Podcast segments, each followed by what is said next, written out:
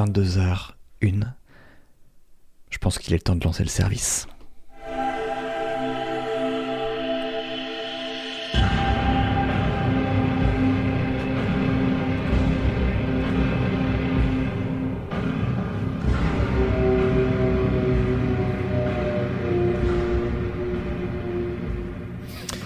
Bienvenue. Bienvenue à vous, bienvenue dans les nouilles rampantes, neuvième émission. Neuvième rendez-vous. Vous pardonnerez, hein, j'ai euh, j'ai un petit déficit de, euh, de make-up depuis ce matin. J'ai essayé de récupérer... euh, C'est la fatigue, c'est la fatigue. Vous savez, ça, fait plusieurs jours, plusieurs soirs que qu'on s'écrit pour savoir ce qu'on va faire, sur quelles histoires est-ce qu'on va revenir. Quelle histoire est-ce que les forces supérieures nous en voudraient pas de divulguer ce soir? Donc effectivement, petit problème de, petit problème de peau. Euh, Bon, sans plus attendre, vous connaissez l'équipe. Salut Boulet. Salut Thomas, bienvenue Comment ça tout va le monde. Je suis rapide aujourd'hui. hein. Je me dis, on y a, au bout d'un moment, on a besoin d'être euh, efficace pour euh, pour chasser les raconter des histoires et rapporter des témoignages qui sont très importants et qui, j'espère, vous empêcheront de dormir pendant de longues minutes, longues heures, j'espère. Euh, avec nous aujourd'hui, Julie. Salut. Bah, Julie Ah mince, Julie, tu es encore coupé Tu t'es pas démuté, Julie Oui, salut, ça va Quel bonheur Je suis de trop vous avoir. contente d'avoir un beau micro pour cette session et que vous ayez plus mes grésillements nuls d'ordinateur. Voilà. Ça va être un bonheur. Salut chéri Crime. Bonsoir. Pareil, hein, pour le coup, son, euh, enfin pas d'orage, donc a priori ça devrait bien se passer. Et puis, euh, bon, vous voyez à l'image, vous voyez à l'image, mais c'est un honneur de la voir ce soir avec nous, puisque si vous vous rappelez à la nuit originale, c'est avec lui que Boulet avait commencé les histoires qui font peur. Et aujourd'hui, il est, euh, là hein, pour. euh, ça fait plaisir, ça fait du bien. Patrick Beau est avec nous. Bonjour Patrick. Bonsoir Thomas, bonsoir à tous. C'est un plaisir et un honneur d'être là. Et figurez-vous que même si j'ai participé à deux émissions il y a bien des années déjà, on continue à me parler euh, des nouilles rampantes, enfin plutôt du nom original qui était C'est les histoires qui font peur. les histoires qui font peur tout simplement. On continue Mhm. à m'en parler comme si j'étais un régulier alors que pas du tout.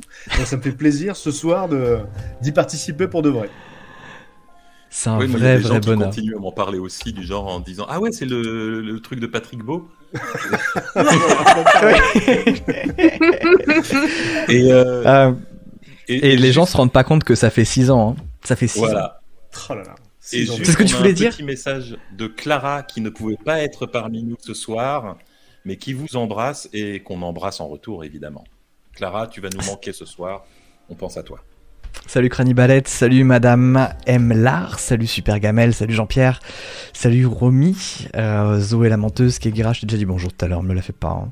Euh, qu'on est vieux. Non, on n'est pas vieux, c'est pas, ça. Eishling, j'étais en train de brailler du Renault dans mon salon, laisse-moi au moins le temps de finir la chanson avant de m'invoquer. Bon.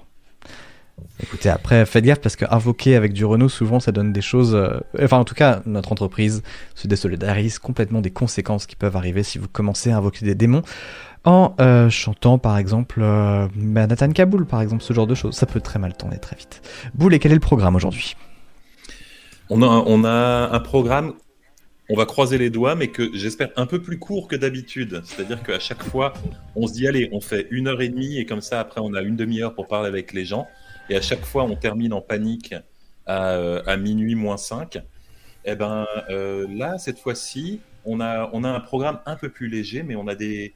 On a surtout euh, mis le focus sur des témoignages, parce que suite à la dernière fois, on a eu, euh, on a eu beaucoup de témoignages d'auditeurs et d'auditrices qui ont tenu à nous envoyer leurs histoires. Donc j'en ai remise certaines en forme. Je les ai toutes réécrites. Euh, et on en a des vraiment, vraiment exceptionnels. Je vous rappelle que si vous voulez nous envoyer des témoignages, c'est à moi qu'il faut les envoyer. Donc c'est bouletcorp.hotmail.com. Et, euh, et on essaye d'avoir des histoires pas trop écrites. Ce, qu'on cherche, ce ne sont pas, comment dire, des, nouvelles. Ce qu'on cherche, ce sont vraiment des témoignages de première main, euh, écrites de la façon la plus factuelle possible. Et nous, on se chargera de les réécrire derrière comme des, des qui font bien peur. Donc n'hésitez pas si vous avez une histoire de fantôme ou autre qui vous est réellement arrivée. Puis alors deux choses, hein, j'ai vu des messages passer disant que euh, vous n'avez pas vu l'annonce sur Insta. Euh, L'Insta c'est les nouilles rampantes. Euh, J'avoue que j'ai pas fait mon taf depuis quelques mois, mais là depuis une semaine j'ai vraiment repris et il va être très vivant. Donc n'hésitez pas à vous abonner sur les nouilles rampantes. Et sinon c'est tous les premiers samedis du mois, sauf la semaine dernière vu que j'étais en train de, euh, de déménager. Peut-être que je pourrais vous en parler de ça d'ailleurs. Je sais pas. Thomas, Qu'est-ce que t'en donc penses je te tiens. Oui. Euh, est-ce que tu pourrais, euh, je, je crois pas que tu aies vu le chat, mais est-ce que tu pourrais nous baisser un tout petit peu le retour son de la musique? Ah bien sûr, évidemment. Ah à vous, pardon, à vous. À- à D'accord. nous, Oui, à Parce que c'est Ah oui, très à fort vous. chez nous. Ah non, j'avais pas les vu gens, le chat, je suis désolé. J'espère, Je le j'espère fais. que chez eux ça va. Les gens se plaignent Ah. pas pour l'instant. Mieux là pour vous? Oui, là c'est beaucoup mieux. Très bien, parfait, Ah, encore c'est encore très très fort. hein. Et là, c'est mieux? Ah, ça va chez eux. Attends, le public est très satisfait et très heureux. C'est mieux là Ok, tant que le, tant que le public est satisfait, ça Le va. public est très heureux. Bah, en fait, j'ai pas l'impression que t'es baissé chez nous. Ah, si, si. Ah, ça y est. Là, ça a l'air d'être mieux là. Oui, ça y est.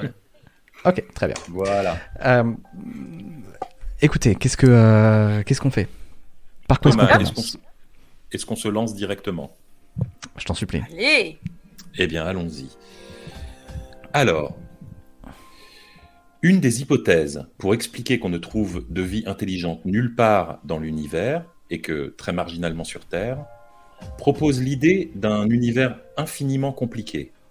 Pour la résumer, il y avait un très joli dessin de Randall Munro, XKCD, qui représentait deux fourmis sur le sol d'une salle de bain. L'une expliquait à l'autre J'ai fouillé partout, le moindre recoin, et je n'ai trouvé aucune trace de phéromones. Nous sommes seuls dans cet univers. Imaginez un insecte posé sur un écran. Pour lui, c'est juste de la lumière, et il n'a aucune conscience de l'infinie complexité de cet objet, ni des informations qu'il véhicule. Des milliards de mots, de signaux, de codes traversent notre monde en permanence sans que nous les percevions. Il nous faut plein de prothèses électroniques afin de nous connecter à ce réseau. Et même comme ça, on ne peut voir qu'une infime partie de ce torrent d'informations. Nous sommes comme cet insecte posé sur l'écran. Qui sait ce qui se murmure loin, très loin de ce que nous voyons et entendons Cette histoire s'intitule Ils sont dans les murs. J'ai déménagé il y a trois semaines. J'ai beaucoup partagé sur les réseaux sociaux. J'habitais dans 25 mètres carrés au cœur de Paris avant, vers Bastille. Vous vous rappelez, hein, la sonnerie de téléphone? De collège, pardon? Donc j'avais besoin de plus de place. Mais j'avais pas envie de payer trop cher non plus. Le marché de l'immobilier parisien pourrait être une creepypasta à lui tout seul. Mais pour faire court, j'ai fini par trouver un appart en Ile-de-France. Un peu loin de Paris. Un peu loin de Paris. Mais dont la taille me convient parfaitement. Et pour le prix, c'est pas très cher. C'est cher, mais c'est pas trop cher. À vrai dire, j'ai vu tellement d'appartements miteux que celui-ci apparaissait comme le moins pire. Et puis, le premier soir, la douille. J'entends mes voisins du dessous. Leur chambre est juste sous la mienne. En tout cas, c'est ce que je devine parce que c'est le soir que je les entends. Je ne sais pas du tout de quoi ils parlent, mais j'ai l'impression qu'ils se parlent mal. Ça dure un peu. Et sur les coups d'une heure de matin, ça s'arrête, plus rien, ils s'endorment. Ça, c'était le premier soir. Moi, en vrai, ça me dérange pas. J'ai toujours de la musique ou de la radio ou des lives, je les entends à peine. Et une heure du matin, en général, c'est l'heure où je vais me coucher. Donc, tout va bien. Les jours passent, la routine s'installe, je me réveille tôt, enfin tôt. Je me réveille entre 7h et 8h parce que nouvel appartement, j'ai un peu de mal, et puis après j'arrive pas à me rendormir jusqu'à 10h, alors je fais semblant de bosser après. Et vers 20h, les voisins se réveillent. Autour de 20h15, très exactement. Et à 1h05, ils se taisent. J'ai compté. Toutes les nuits, à 20h15, je commence à les entendre. À 1h05, ils se taisent. Et une pensée commence à germer dans mon esprit. Je les entends pas le matin. Je les entends pas le midi. Le soir, je les entends comme si nos murs étaient en papier. Un papier qui tamiserait un peu le, les aigus, mais je les entends marcher, je les entends prendre de la vaisselle, je les entends se laver. Et le reste de la journée, rien. Mais bon, je me dis, peut-être qu'ils commencent la journée très tôt et qu'ils finissent très tard. Après, je vous rassure, ça ne m'empêche pas de dormir non plus. Et puis un soir vers 21h, j'ai descendu mes poubelles. Je vis dans un plutôt vieil immeuble, et si les murs sont relativement épais, nos portes ne le sont pas du tout. Elles sont très fines. Pour vous donner une idée, quand je suis sur le palier de mon étage, je peux entendre la musique qui se joue dans ma chambre. Je sais aussi que j'ai une voisine qui prend des douches à 14h en écoutant Chéri FM, et j'entends mon voisin qui a visiblement poncé le dernier Damso pendant trois jours de suite. Donc, en descendant les poubelles, je me suis dit que j'allais pouvoir entendre un peu plus clairement ce qui animait mes voisins du dessous. Et en passant devant leur chambre, rien. Pas un bruit. J'ai sorti la poubelle. Je suis remonté aussi vite. J'ai collé mon oreille à la porte. Pas le moindre son. Et en revenant dans ma chambre, je les entendais. Ils étaient là. Dans le doute, je suis redescendu jusqu'à l'étage d'en dessous sur le palier pour voir si vraiment... Mais non. Rien du tout. Ok, je me suis dit, ils ont une super isolation. C'est juste dommage qu'ils aient pas fait le plafond, quoi. Et puis à 1h05, comme tous les soirs, ils se sont tus. De 20h15 à 1h05. Ok, il faut que je vous raconte juste quelque chose d'autre. Quand j'ai emménagé, évidemment, j'ai installé tout le matériel de live que vous voyez là avec le filtre, évidemment, c'est moins évident, mais si je l'enlève, euh, vous voyez, j'ai installé le micro, j'ai installé le fond vert, j'ai tout installé très rapidement. Et j'ai dû tout régler, tout vérifier que le matériel euh, fonctionnait. Donc j'ai tout ouvert. Euh, j'ai branché le micro, j'ai mis les périphériques au bon endroit, j'ai lancé OBS, le logiciel pour faire des lives, pour diffuser en live. Et j'étais en train de faire des réglages. J'ai activé le micro, j'ai activé le retour son, j'ai commencé à vérifier mes scripts et j'ai entendu une voix dans mon casque. Une voix qui arrive, qui repart, une voix qui est très très faible. Je me dis, c'est pas possible, les voisins ont ouvert la radio. J'enlève mon casque, plus un bruit. Je remets mon casque, j'entends la voix. J'enlève mon casque, plus un bruit. Alors, je commence à, booster le son sur OBS, euh, ce qu'on peut faire en utilisant des, gains notamment, des options de gains. Et, et j'écoute, ça ressemble un petit peu à de l'italien. Puis il y a un jingle, c'est une radio italienne. Je regarde si j'ai pas ouvert une radio au hasard sur internet et non, pas un seul anglais Firefox n'est ouvert. J'habite dans le Val d'Oise et mon micro capte une radio italienne. J'ai enregistré ce que je faisais au moment où c'est arrivé. Alors vous allez rire parce que évidemment la, posture est pas exceptionnelle. Euh, j'ai un bureau euh, debout, donc le bureau j'étais assis au moment où j'ai enregistré. Je vais vous, montrer. Je vais essayer de vous faire écouter à quoi ça ressemble. Attendez, voilà, du coup évidemment c'était un enregistrement qui était pas qui était pas calé, calé. Je vais voir si je peux vous le caler bien. Hop. Ah, j'arrive pas à vous le faire lire. Pourquoi il veut pas se lancer? Attendez, je vous le relance. Pardon. Désolé pour ça parce que c'est. Hop. 9.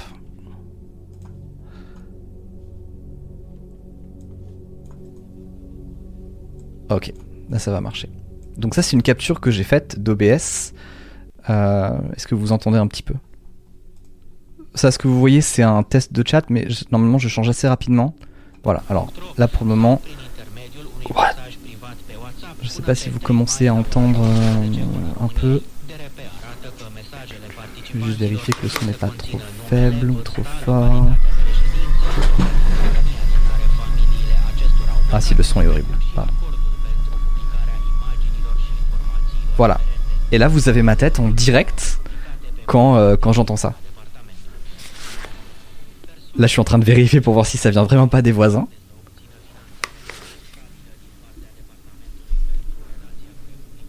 Ça fait. Je suis désolé pour la tête qui est euh, beaucoup trop dramatique. Je remonte le son.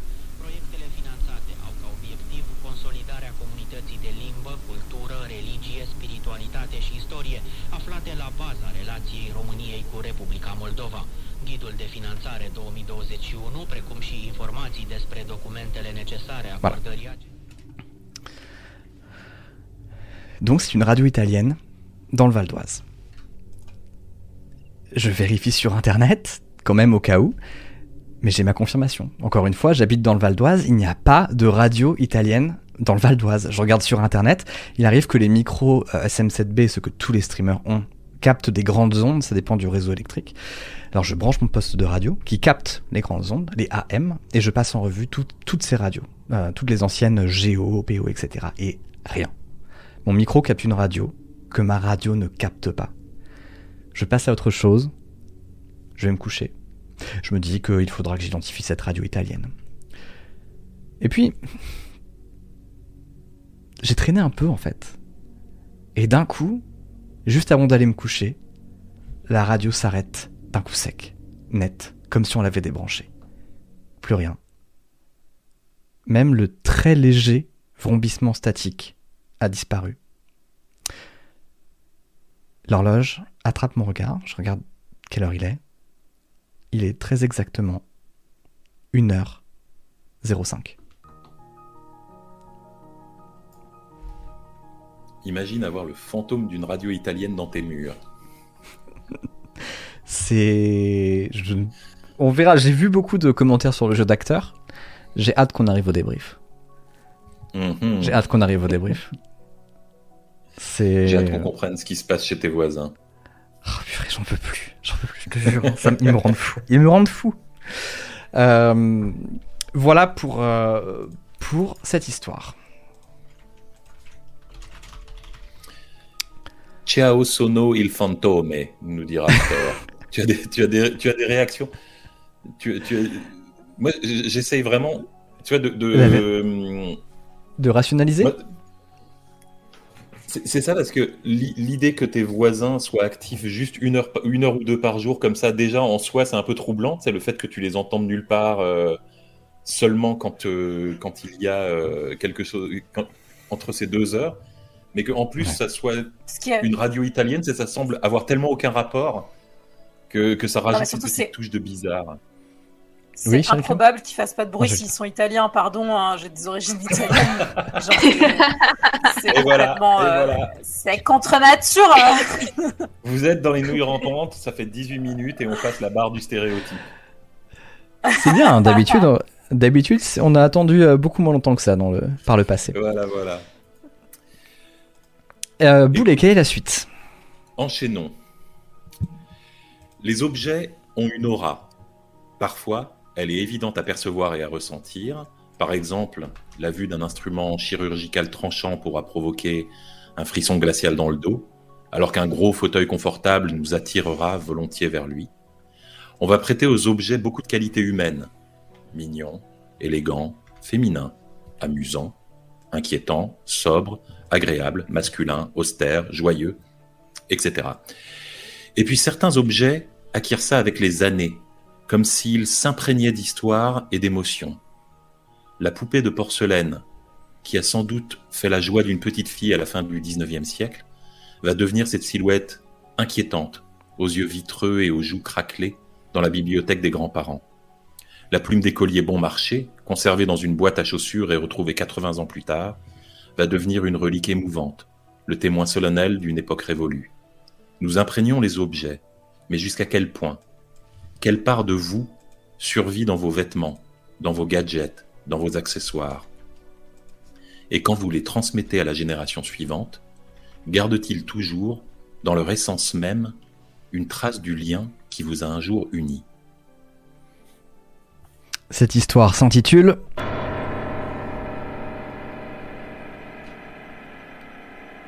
Le coucou.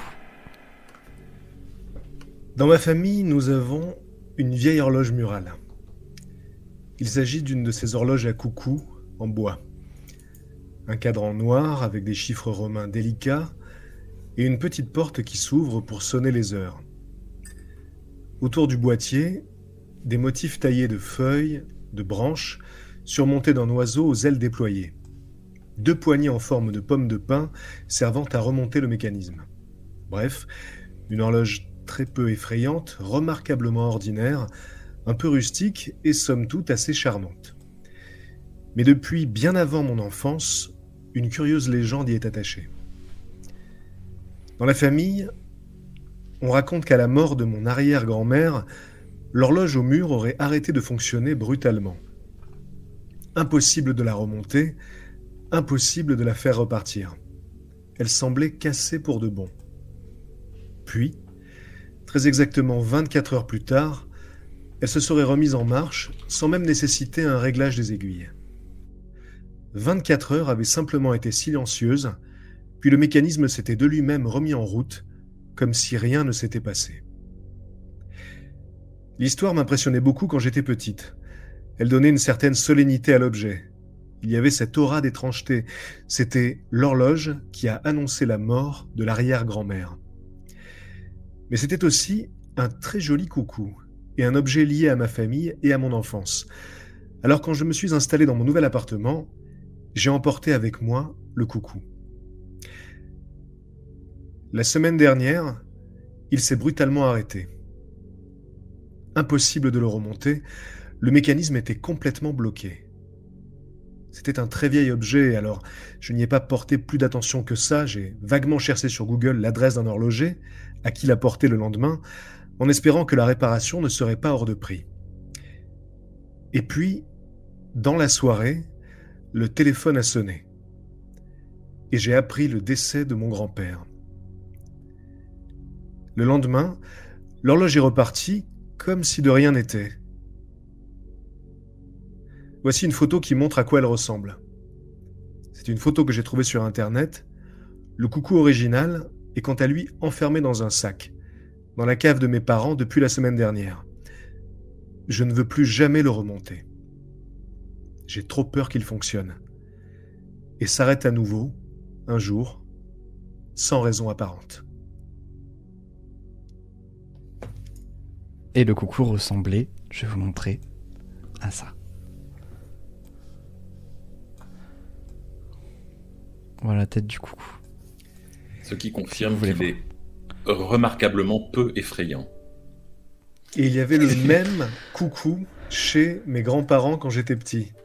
Non. Comme Donc, quoi, euh, ouais, est-ce que cette histoire ne t'était pas destinée? C'est ça, je crois qu'il y a quelque chose de cet ordre-là. J'aime bien quelqu'un qui. Il y a beaucoup de gens qui disent bah en fait c'est pratique.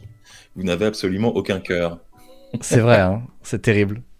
Euh, non mais déjà même à Jiffy ce truc tu sais qu'il est hanté. Oui c'est vrai qu'en général quand tu l'achètes tu sais qu'il arrive avec un bagage quoi. Il arrive euh, pas seul. hein.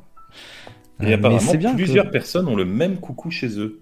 Oui ben écoutez le jour où il s'arrêtera de de fonctionner. Voilà, guettez, euh, guettez ça. C'est peut-être une fonctionnalité en fait. Il y a peut-être un horloger suisse Mm. quelque part qui a dit mais attends si je mets cette petite roue là ça va s'arrêter euh, si quelqu'un dans la famille meurt. Une application décès de grands-parents. c'est terrible. Bon Mais pourquoi courage, dit Raftor qui va Oh. subir un ban. Comme ouais Philippe, Philippe Gronf, Philippe Gronf qui a bien raison. Comme quoi il fallait rester au cadran solaire encore une fois. C'est si on part du principe que le soleil ne disparaît pas du jour au lendemain et on n'est pas à l'abri de cadran solaire. Imagine un jour ton cadran solaire donne affiche une ombre qui n'est pas celle que le soleil suggère ou en tout cas forcerait a priori. Peut-être que ça serait pire. J'ai trouvé mon Oui, si- histoire pour le mois prochain.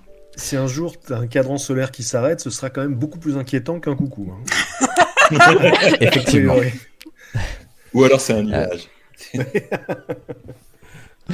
Euh, Boulet, quelle est la suite? C'est pas forcément la peine de s'affoler tout de suite. Ok. euh, La suite. Toujours à propos des objets. Pensez à Pinocchio. Pensez à la Vénus d'île de Mérimée. Pensez au mythe du monstre de Frankenstein. Et plus récemment, pensez à toutes les histoires de robots, d'ordinateurs prenant soudain vie. Nous concevons toujours notre existence comme une dualité corps-esprit.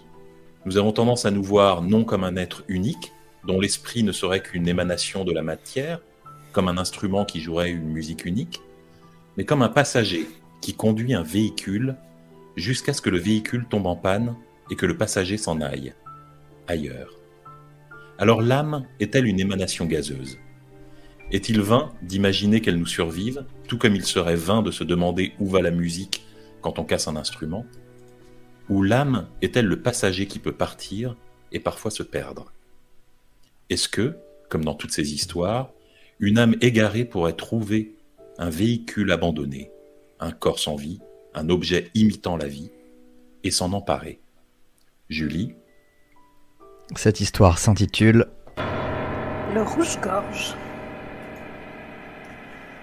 Depuis quelque temps, et probablement en raison du confinement, je vends beaucoup sur Internet et particulièrement sur des sites de seconde main type Le Bon Coin ou Vinted. Ça m'occupe et moi qui suis immunodéprimée, ça m'évite de sortir et me permet de rester protégée chez moi. Même avant la pandémie, je n'ai jamais été une grande fan des interactions sociales. Je voyais mes quelques amis, ça me suffisait amplement. Si j'ai commencé à vendre, c'était d'abord pour faire de la place. Le premier confinement m'a permis de bien trier et de, faire de me faire quelques centaines d'euros. Et puis à un moment, j'ai décidé que je pouvais euh, réinvestir cet argent gagné dans quelques achats sur ces plateformes qui me feraient plaisir. J'ai toujours adoré les petites figurines en porcelaine et je me suis dit que c'était l'occasion de redémarrer une collection. J'aime les oiseaux et ils représentent pour moi une liberté à un moment où je n'en avais plus vraiment. Bref, c'était décidé, mes nouvelles recherches étaient lancées. Mes amis se moquent toujours de moi en me disant que j'ai une passion de petite vieille. Et mon mec, Florent, est pas ultra fan de toutes les petites statuettes que je commande. Mais bon, il a fini par s'y faire et tolère certaines d'entre elles dans notre maison. Maison que l'on vient d'acheter et qui, soit disant passant, ne demande qu'à être décorée. Bref, j'en ai trouvé pas mal ces derniers mois. J'imagine que je ne suis pas la seule à avoir décidé de faire du rangement chez moi. Et certaines assez rares, anciennes et d'un créateur que j'aime beaucoup. Et là, c'est le moment où mes potes m'appellent Sophie d'avant quand je leur parle, mais en vrai, il y a pas mal de pièces qui peuvent valoir de l'argent. Justement, c'est là que commence vraiment cette histoire. Il y a un mois, je suis tombée sur l'annonce de quelqu'un qui souhaitait justement vendre une de ces pièces rares pour une somme ridiculement scandaleuse. C'était un rouge-gorge en provenance d'Allemagne, une statuette en porcelaine de Mécène, représentant un rouge-gorge posé sur un tronc d'arbre avec un décor polychrome naturel. Le modèle était de Gigi Candler et daté du 18e. Son estimation dépassait les 2000 euros et la vendeuse l'avait mis à 135. Je me suis d'abord dit qu'elle ne savait pas ce qu'elle avait entre les mains. Et puis en lisant l'annonce avec attention, je me suis rendu compte qu'elle mentionnait bien le créateur et qu'elle savait que le prix qu'elle proposait était bien en dessous du marché, mais elle avait besoin de s'en débarrasser au plus vite. Puis je me suis dit que c'était sûrement une arnaque. À ce prix-là, c'était vraiment très peu proba- probable que l'article soit vrai. J'ai décidé de tenter. Quand même, même en faisant une offre en dessous du... Pardon. J'ai décidé de tenter quand même, en faisant une offre en dessous du prix. La figurine me plaisait vraiment, et même si c'était une copie, je voulais bien mettre 100 euros pour en avoir une à la maison. Je lui ai fait mon offre qu'elle a tout de suite acceptée. Quatre jours plus tard, mon colis attendait dans un point relais à proximité de chez moi. J'étais super contente. Mon mec est allé le chercher car avec mes problèmes de santé, il m'était vraiment difficile de sortir, même pour une petite course. Il a un peu râlé gentiment en me demandant quelle nouvelle attrape-poussière allait rejoindre ma collection, et puis il m'a souri en me disant qu'il était content que ça me fasse plaisir. Lorsqu'il est revenu, on a ouvert le colis ensemble. Je lui avais expliqué l'enjeu de l'authenticité de l'article, et lui aussi avait hâte de savoir si j'avais tiré le gros lot ou si je m'étais fait rouler dans la farine avec un article made in China. Et la surprise, le rouge-gorge était magnifique. Je l'ai observé et je me suis rendu compte qu'il était complètement vrai. On avait tiré le gros lot. Mon mec m'a dit qu'il l'emmènerait peut-être chez un brocanteur pour le faire authentifier et être sûr, mais pour moi, il n'y avait aucun doute, le rouge-gorge était authentique. J'ai tout de même pris en photo l'étiquette d'envoi du relais colis avec le nom et l'adresse de la vendeuse. Je sais pas vraiment pourquoi j'ai fait ça sur le moment, euh, c'était un peu par instinct. J'avais la vague intuition qu'un jour nos chemins allaient se recroiser. Nous l'avons placée dans le salon sur un de nos meubles, et les premiers jours, je n'arrivais pas à me lasser de la regarder. Ses couleurs étaient flamboyantes, et les détails que la figurine comportait la rendaient ultra réaliste. J'avais l'impression que l'oiseau pouvait s'envoler d'un moment à un autre. Puis un truc étrange est arrivé. J'ai commencé à l'entendre siffler. C'est arrivé une fois avant d'aller me coucher. J'en ai parlé à mon mec, mais il a cru que je me foutais de lui. Et puis, une semaine après l'arrivée de l'objet, le sifflement est devenu continu. Florent ne l'entendait pas et il ne comprenait pas ce que je lui disais. On a d'abord pensé à des ultrasons qui pouvaient venir d'une baraque pas loin, ou de l'émetteur d'un petit malin, mais c'était quand même très étrange que je sois la seule à y être, sensible. J'avais des migraines atroces. Le sifflement s'amplifiait de jour en jour, jusqu'au moment où il m'a été complètement impossible de dormir. J'ai commencé à accumuler de la fatigue et je suis rentrée dans le fameux cercle vicieux du manque de sommeil et du début des angoisses.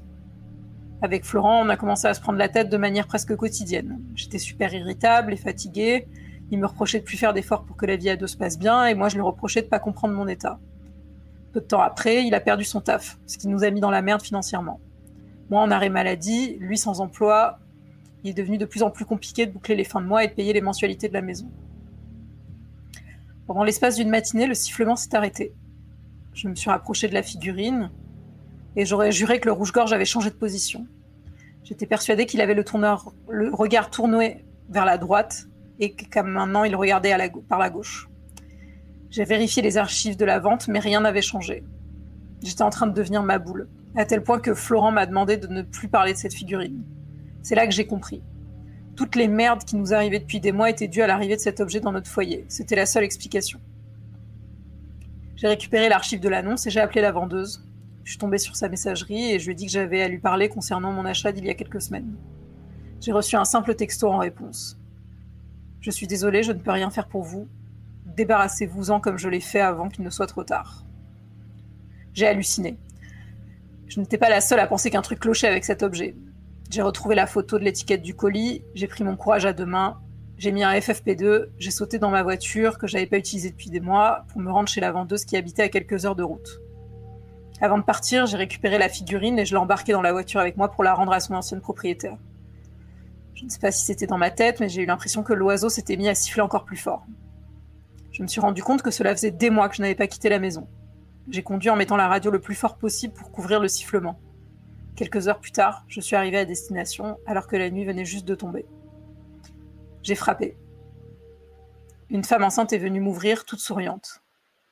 Lorsqu'elle a vu que je tenais la figurine dans mes mains, elle a blémi et elle a essayé de fermer la porte. Je l'ai suppliée de me rouvrir. Elle s'est exécutée, la mine coupable, m'a laissé rentrer, mais m'a demandé de laisser la figurine dans la voiture. J'ai bien senti qu'elle était désolée pour moi. Elle m'a expliqué qu'elle avait acheté la figurine à quelqu'un sur le bon coin, elle aussi, et que comme moi, elle avait constaté des choses bizarres à la suite de l'opération. Ce n'est qu'au bout de sa troisième fausse couche qu'elle a décidé de se débarrasser de l'objet en le revendant. Elle a essayé plusieurs fois de le détruire ou de l'abandonner, rien n'y a fait. Il n'y a qu'en le vendant ou en l'échangeant qu'on peut se débarrasser du malheur qu'il apporte. J'étais partagée entre ma rationalité qui me disait qu'elle racontait n'importe quoi et les dernières semaines que je venais de vivre. Je suis repartie après ces explications absurdes. J'ai pris une grande inspiration. J'ai ouvert ma fenêtre et j'ai balancé la figurine dans un champ à des kilomètres de chez moi. Le sifflement ne s'est pas arrêté. Il s'est éloigné un moment, puis il est revenu. Lorsque je suis rentrée chez moi, Florent était mort d'inquiétude. Je lui ai raconté ce que je venais de faire et il m'a traité de menteuse. Je lui ai demandé pourquoi. Il m'a dit que la figurine n'avait pas bougé. J'ai regardé par-dessus son épaule, le rouge-gorge avait repris sa place initiale.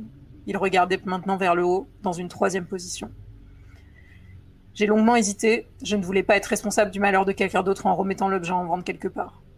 Et puis le frère de Florent est tombé malade. C'est à ce moment-là que j'ai décidé de remettre l'objet en vente sur eBay. Je ne pouvais plus être responsable de notre malheur à tous les deux. Après tout, c'est moi qui avais passé cette commande et c'est moi qui avais fait entrer cette chose chez nous. L'article s'est vendu presque immédiatement. J'ai mis une fausse adresse et un faux nom sur l'étiquette du colis. J'ai tout de même laissé un mot à l'intérieur pour prévenir le propriétaire suivant. Le sifflement s'est arrêté lorsque l'acheteur a payé. Maintenant, je ne m'endors plus qu'avec ma culpabilité.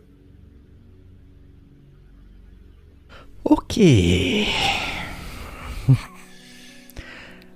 C'est un truc qui est assez étonnant dans les histoires d'objets hantés. C'est, c'est, euh, il y a beaucoup de gens qui affirment qu'ils n'ont pas réussi à le détruire ou à s'en débarrasser, qui revient toujours, mais personne n'a pensé à filmer le truc. regardez, je me filme en train de casser l'objet avec un marteau, et je rentre chez moi, et l'objet est intact. Il y avait, il y avait ça pour euh, la fameuse poupée maudite, euh, je crois que c'était Harold de la, Arnold de la poupée, ou euh, je sais plus comment elle s'appelait, la poupée maudite, où le, le propriétaire disait qu'elle causait le malheur. Robert, non? Robert la poupée, Robert la poupée, pardon.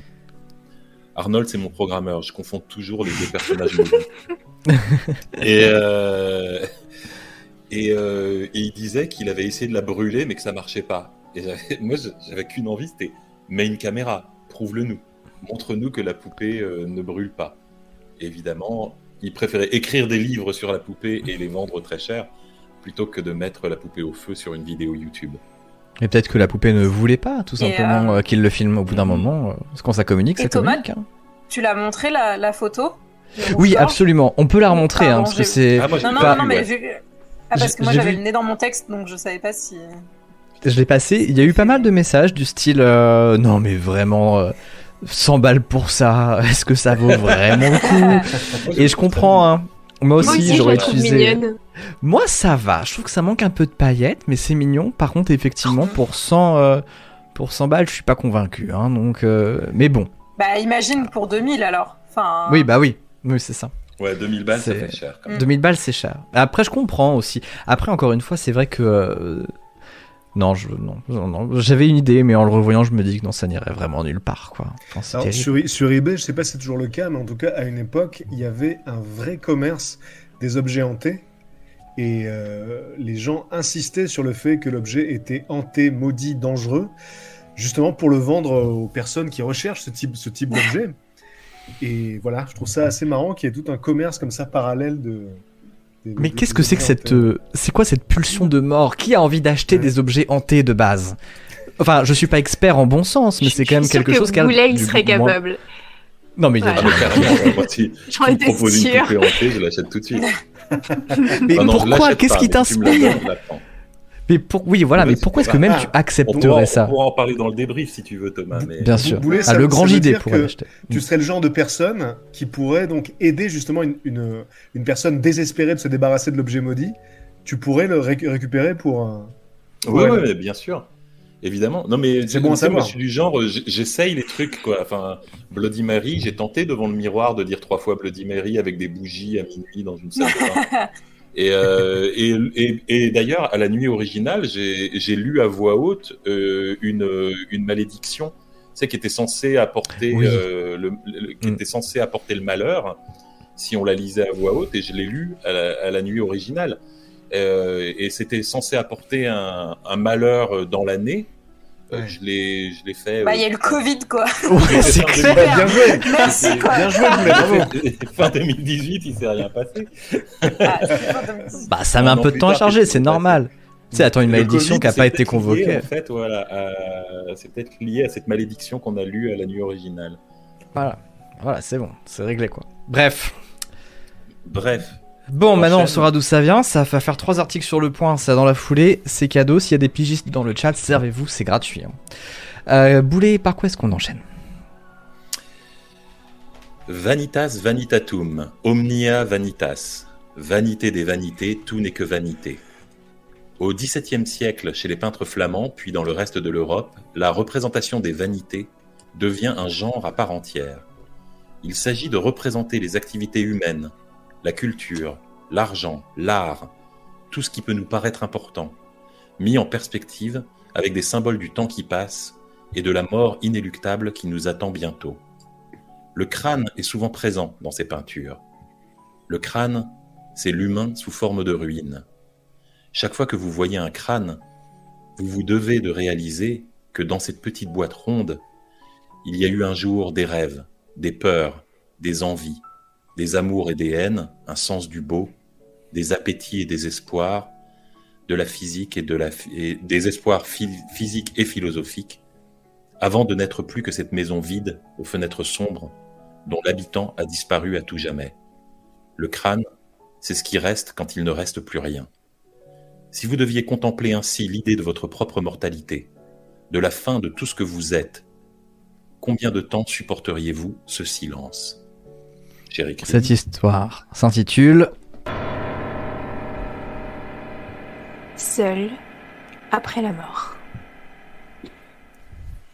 Je vais vous parler d'un des plus célèbres mausolées du Père Lachaise, le fameux cimetière parisien. Il s'agit de la dernière demeure de Elisabeth Alexandrovna Demidov. Une aristocrate russe née en une aristocrate russe née en 1779 dans une famille de riches industriels. Elle épousa le comte Nikolai Demidov qui appartenait à l'une des familles les plus fortunées du pays. Elle mourut à Paris en 1818 à l'âge de 39 ans. Mais ce qui a rendu célèbre cette riche comtesse russe, et ce qui nous intéresse ce soir, n'est pas lié à son vivant, mais bien à sa mort. Car lors de son, dépôt testamentaire, l'excentrique comtesse, redoutant la solitude dans la mort, légua toute sa fortune à quiconque veillerait sur son corps pendant 365 jours et 366 nuits. Cette personne ne devrait jamais quitter sa dépouille, à l'exception d'une heure par jour pour faire de l'exercice, mais avec la formelle interdiction de sortir de l'enceinte du cimetière. Petite précision qui a son importance, elle est inhumée dans un cercueil de cristal de roche transparent, ce qui permet donc parfaitement de voir le corps en décomposition. Attiré par l'appât du... Pardon, attiré par l'appât du gain, plusieurs personnes s'y sont essayées, ne tenant rarement plus que quelques jours. Le record est détenu par un homme qui serait resté, qui serait resté près de la comtesse environ trois semaines, avant de devoir être évacué, car il souffrait de délire et de sévères hallucinations. Après cet incident, la police s'intéressa au sujet. Le préfet de police de l'époque passa même une nuit dans le mausolée de la comtesse afin de décider s'il autorisait ou non les futures tentatives des nombreux candidats qui affluaient du monde entier, car la presse étrangère avait largement relayé l'information. Dès le lendemain matin, le préfet fit murer l'entrée du caveau, estimant que l'expérience était bien trop dangereuse pour l'esprit humain. À ce jour, le conservateur du cimetière du Père-Lachaise reçoit encore des candidatures pour prétendre à la fortune de la comtesse. L'histoire de la comtesse de Midoff a beaucoup fait couler d'encre et continue de fasciner de nos jours. De nombreux ouvrages sur le cimetière en font mention.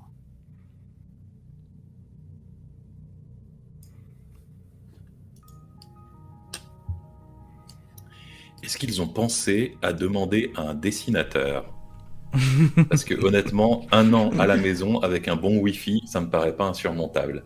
C'est vrai que ça me paraît faisable aussi. hein.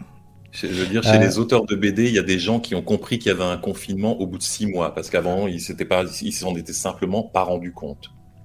Je vais vous montrer l'image de la comtesse en, juste pour que vous voyez bien, parce que du coup, euh, j'ai eu euh, pas du tout de problème avec les images. L'article hein, de journal que vous voyez là, la comtesse, qui du coup ici est plus vivante, hein, j'ai l'impression que morte. Et puis Elle euh, son, forme, là, ouais. oui, ça va. En, en tout cas, elle a pas l'air de se plaindre. Puis elle a un bon bouquin, elle au moins. Elle est pas sur euh, les réseaux pendant ce temps-là. Vous voyez ce que je veux dire?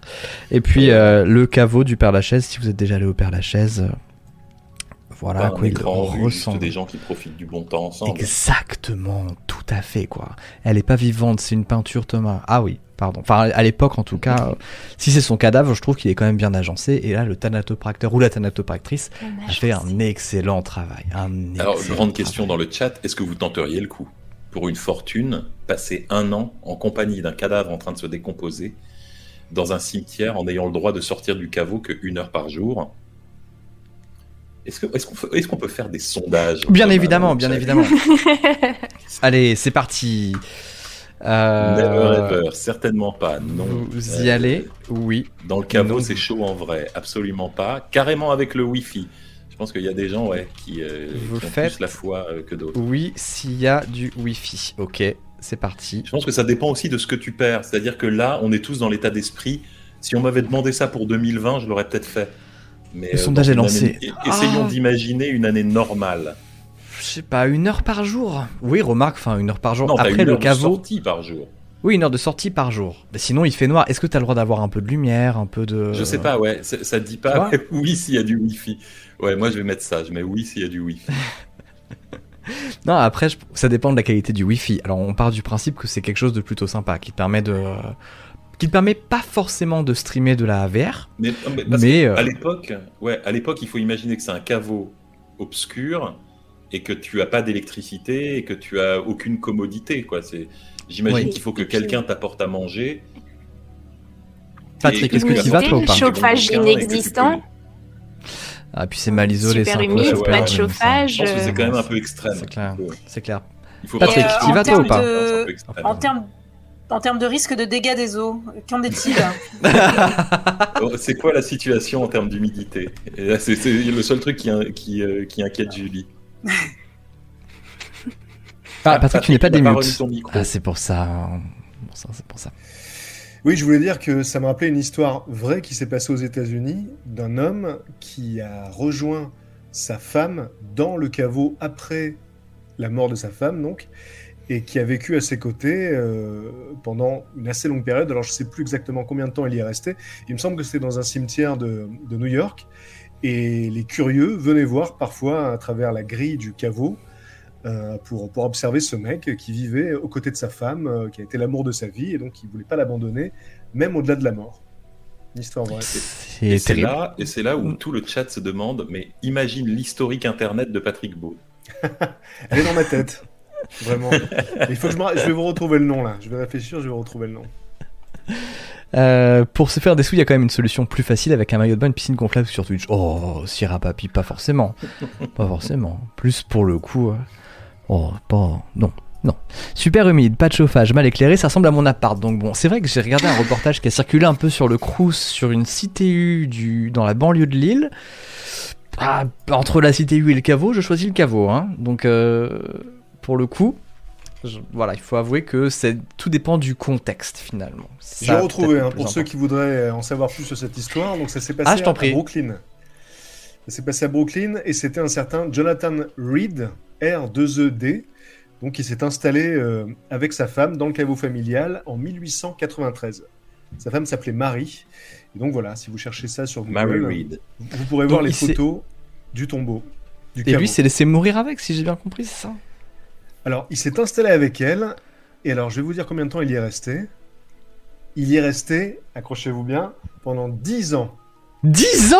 Il a vécu dans le caveau avec sa femme morte pendant 10 ans. Mais quoi? Hmm. Mais non, Wow. Mais du coup, parce que. Franchement, c'est pitch de Comment rom-com, quoi. Enfin, Non non. Un, un peu glauque la rom-com, mais ça passe. Moi, j'aimerais bien voir l'aménagement, parce que 10 ans, t'as un- tu commences à te faire ton tini, tu vois, t'aménages un peu, Sur, tu dois craquer un peu, tu dois amener un ou deux petits meubles, des figurines, euh, des. sur, sur, euh, sur Google, tu, tu peux voir l'extérieur du, du caveau avec une petite porte. Attends, redis-moi le nom Alors, c'est Jonathan Reed, R2ED. Sa femme s'appelait Marie, M-A-R-Y. Ok. Et donc, le, le tombeau se trouve à Brooklyn.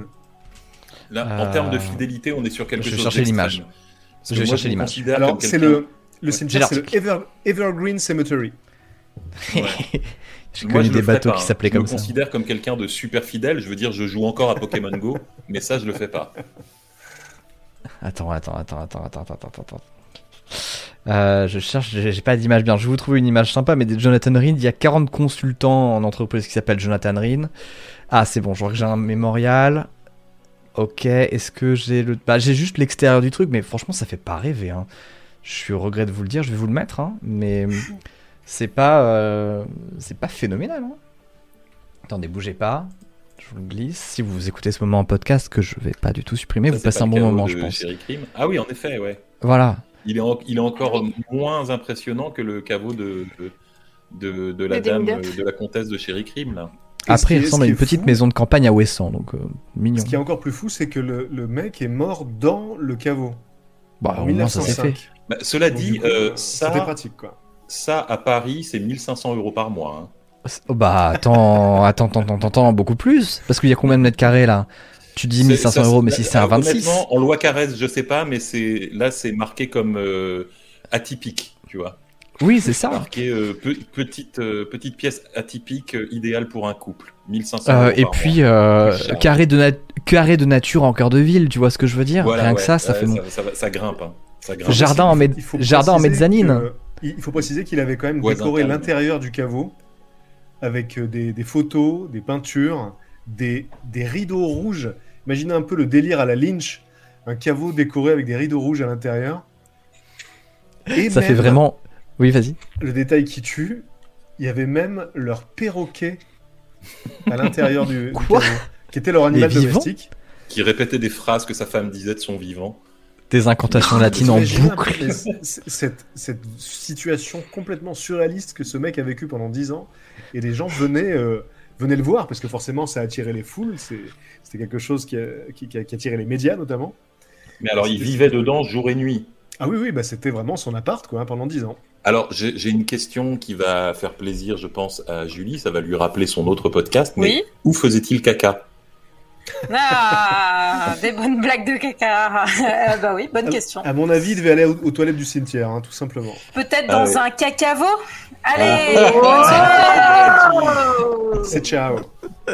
Cette émission n'a jamais été aussi, aussi dissipée. Je vous félicite. Euh, néanmoins, oui, pour le coup, ça fait de l'engrais. hein. Je vous rappelle que si vous regardez bien le dessus, c'est quand même la pelouse est très très clean. hein. Donc je pense que il y a dû avoir des lendemains d'Old El Paso qui sont passés dedans. Je pense. Euh, Boulet, peut-être, quelle est euh, Allez, la on suite? va, on va redevenir sérieux et on va enchaîner. La pareidolie est un phénomène bien connu. Le mot désigne cette impression que l'on peut avoir en regardant les nuages, d'y reconnaître un visage, un animal, un objet. Notre cerveau voit des motifs partout. Il est fait pour ça. Tantôt une plaque d'égout nous sourit parce que deux petits trous semblent lui avoir donné un regard amical. Tantôt une voiture semble en colère parce que ses phares s'étirent comme des yeux plissés. L'explication évolutive au phénomène serait extrêmement simple. On survit mieux si on est capable de reconnaître la forme d'un prédateur dans les fourrés. Si vous sursautez à la moindre feuille qui bruisse au vent, vous allez peut-être mener une vie un peu stressante, mais la bonne nouvelle est qu'après un petit moment de gêne devant votre manque de sang-froid, vous serez toujours capable de vous reproduire. En revanche, si vous ignorez les petits détails, comme le reflet du soleil sur l'œil d'un lion des cavernes entre deux fougères, vous avez peu de chances de donner le jour à une descendance. L'évolution favorise la paranoïa. L'évolution vous a sélectionné pour être un peu trouillard, parce que l'alternative est d'être un peu mangé. C'est probablement pour cette raison qu'on a aussi peur du noir. Ce n'est pas de la lâcheté, c'est du bon sens. Des milliers de générations avant nous ont intégré pendant des dizaines de milliers d'années l'idée que des choses pleines de griffes et de crocs s'y cachent, et que surtout, ces choses, elles, vous voient très bien. Cette histoire s'intitule Les petites lumières.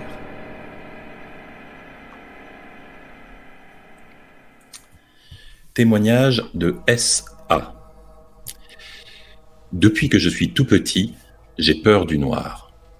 J'ai toujours eu du mal à m'endormir dans une pièce trop sombre, et même bébé, il paraît que je hurlais souvent quand ma mère éteignait la lumière du couloir en allant se coucher. J'ai passé une enfance pleine de veilleuses, de stickers glow in the dark, de petites guirlandes et de radio-réveils les plus lumineux possibles. Malgré tout cela, j'avais régulièrement des cauchemars qui réveillaient toute la maison. Vers mes dix ans, ma mère a estimé qu'il était temps pour moi de dormir comme un grand, dans le noir, et a essayé de symboliquement me pousser dans le grand bain, en débranchant et emportant toute mon installation. J'ai pleuré, protesté, supplié, mais elle s'est montrée intraitable. J'étais trop grand pour ces bêtises. Il faudrait que je m'y fasse. Les petites lumières ne reviendraient jamais. Les petites lumières revinrent une semaine plus tard. Pendant une semaine, je m'étais mis à hurler toutes les nuits, à m'en déchirer les poumons, en proie à d'épouvantables terreurs nocturnes. Elles cessèrent immédiatement quand on remit toutes mes précieuses veilleuses en place. Au début de mon adolescence, il y a eu deux autres tentatives, auxquelles je cédais plus volontiers, parce que cette phobie incontrôlable du noir commençait à me peser. J'étais tous les soirs terrifié à l'idée d'aller au lit. Je manquais de sommeil en permanence, j'étais ce gamin gris et malingre qui faisait peine à voir et qui s'endormait sur sa table en classe. Difficile d'aller dormir chez des amis ou d'aller camper quand on doit trimballer avec soi un petit champignon lumineux, en plastique quatre couleurs avec ses piles de rechange, avec malgré tout le risque de réveiller la maisonnée avec des cris de terreur au milieu de la nuit. Si on ajoute à tout ça le fait que j'ai une constitution de crevette et pèse 60 kilos tout mouillé, vous comprendrez sans problème que je ne voulais pas que mes camarades de classe apprennent que je dormais encore avec une veilleuse à 16 ans, ni que je me réveillais en larmes au moins deux fois par semaine. Mais les deux tentatives se soldèrent à nouveau par des échecs. À ma grande honte, je continuais à me réveiller les draps trempés de sueur, tremblant encore de tous mes membres d'horribles cauchemars dont je ne gardais aucun souvenir. À 19 ans, la technologie est venue à mon secours. Plus besoin de veilleuse, j'avais désactivé l'écran de veille de mon PC afin d'avoir en permanence sa lumière rassurante face à mon lit. Je dormais toujours avec de la lumière, mais au moins celle-ci risquait moins de m'attirer des moqueries que mes petites guirlandes multicolores. Et puis à 23 ans, j'ai eu mon premier appart. Un petit studio au deuxième étage d'un immeuble qui en avait six. 27 mètres carrés rien qu'à moi, et un lampadaire juste devant ma fenêtre. Je n'avais même plus besoin de laisser le PC allumé. Je n'avais simplement pas installé de rideau, et l'éclairage public faisait le travail. Je dormais toujours aussi mal et aussi peu, mais les cauchemars se faisaient plus rares. Environ une semaine après mon installation, Je me suis réveillé au milieu de la nuit, le cœur battant. J'étais soudain sur le qui-vive, sans aucune raison. Ce n'était pas un cauchemar, c'était plutôt comme si j'avais été réveillé par un bruit ou un changement quelconque dans la pièce. J'ai regardé autour de moi, mais il n'y avait rien d'anormal. Tout était silencieux, baigné dans la lumière orange de la rue. Près de ma porte d'entrée, il y avait une chaise posée dans un recoin que n'atteignait pas tout à fait le halo du lampadaire. Sur cette chaise, il y avait une forme. Je ne, je ne distinguais pas vraiment ce que c'était, mais ça faisait comme une sorte d'ovale sombre irrégulier qui cachait une partie du dossier. Je tendais déjà la main vers l'interrupteur de ma lampe de chevet quand je me suis interrompu. Mon manteau. J'avais jeté mon manteau sur la chaise. Dans le noir, les objets peuvent prendre soudain une silhouette inquiétante. J'ai soupiré et je me suis rendormi. Je me suis réveillé très fatigué le lendemain. Mes nuits sont déjà courtes et agitées à l'ordinaire, alors quand elles sont interrompues, je sais que je vais passer une journée un peu difficile. Il me fallait donc compter sur le café pour me servir de béquille, et je n'en avais plus. J'ai attrapé mon manteau et je suis descendu vers le supermarché. Ce n'est que bien plus tard, dans les rayons, que ça m'a tourmenté. Je venais d'attraper mon manteau à sa place, sur la patère derrière la porte, non? Mais alors qu'est-ce que j'avais vu sur la chaise? Une autre veste? Ou alors c'était juste un de ces trucs qu'on oublie instantanément et je l'avais attrapé sur la chaise machinalement? Impossible de m'en souvenir. Je suis rentré, il n'y avait rien de posé sur la chaise. Bon, j'avais donc bien pris le manteau là. Sans doute. L'ombre sur la chaise était de nouveau là la nuit suivante. Comme la veille, je m'étais réveillé en sursaut sans comprendre pourquoi. Vous connaissez probablement cette sensation, celle de tomber brusquement quand on est en train de s'endormir. Une seconde, vous sombrez doucement dans la torpeur, et la seconde suivante, vous êtes comme électrifié et complètement en éveil. Je me suis retrouvé d'un coup assis sur mon lit, en alerte, comme si on avait soudain coupé le son dans ma tête pour me faire revenir à la réalité. Et sur la chaise, dans le petit recoin près de la porte, cette même forme vague semblait posée, immobile. Cette fois, j'étais certain que j'avais bien accroché mon manteau derrière la porte. Je me revoyais faire le geste.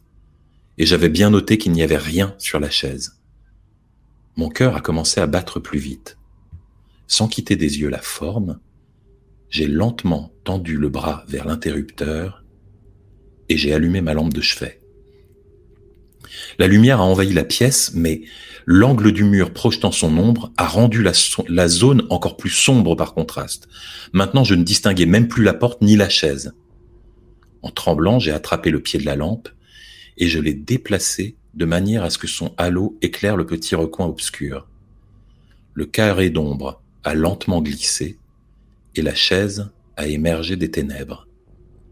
Une simple chaise en bois, sans rien dessus. Il devait donc s'agir d'un simple effet d'optique, une saleté sur ma vitre qui devait projeter une ombre quelque chose de ce genre. Me sentant un peu stupide, j'ai reposé ma lampe et je l'ai éteinte.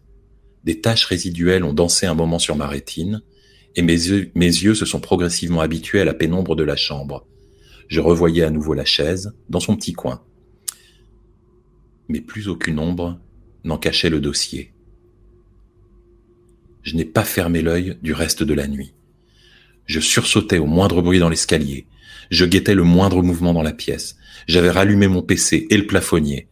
Quand le jour s'est levé, j'ai soupiré et renoncé à chercher le sommeil. Je me suis levé, douché, et je me suis remis à mes révisions.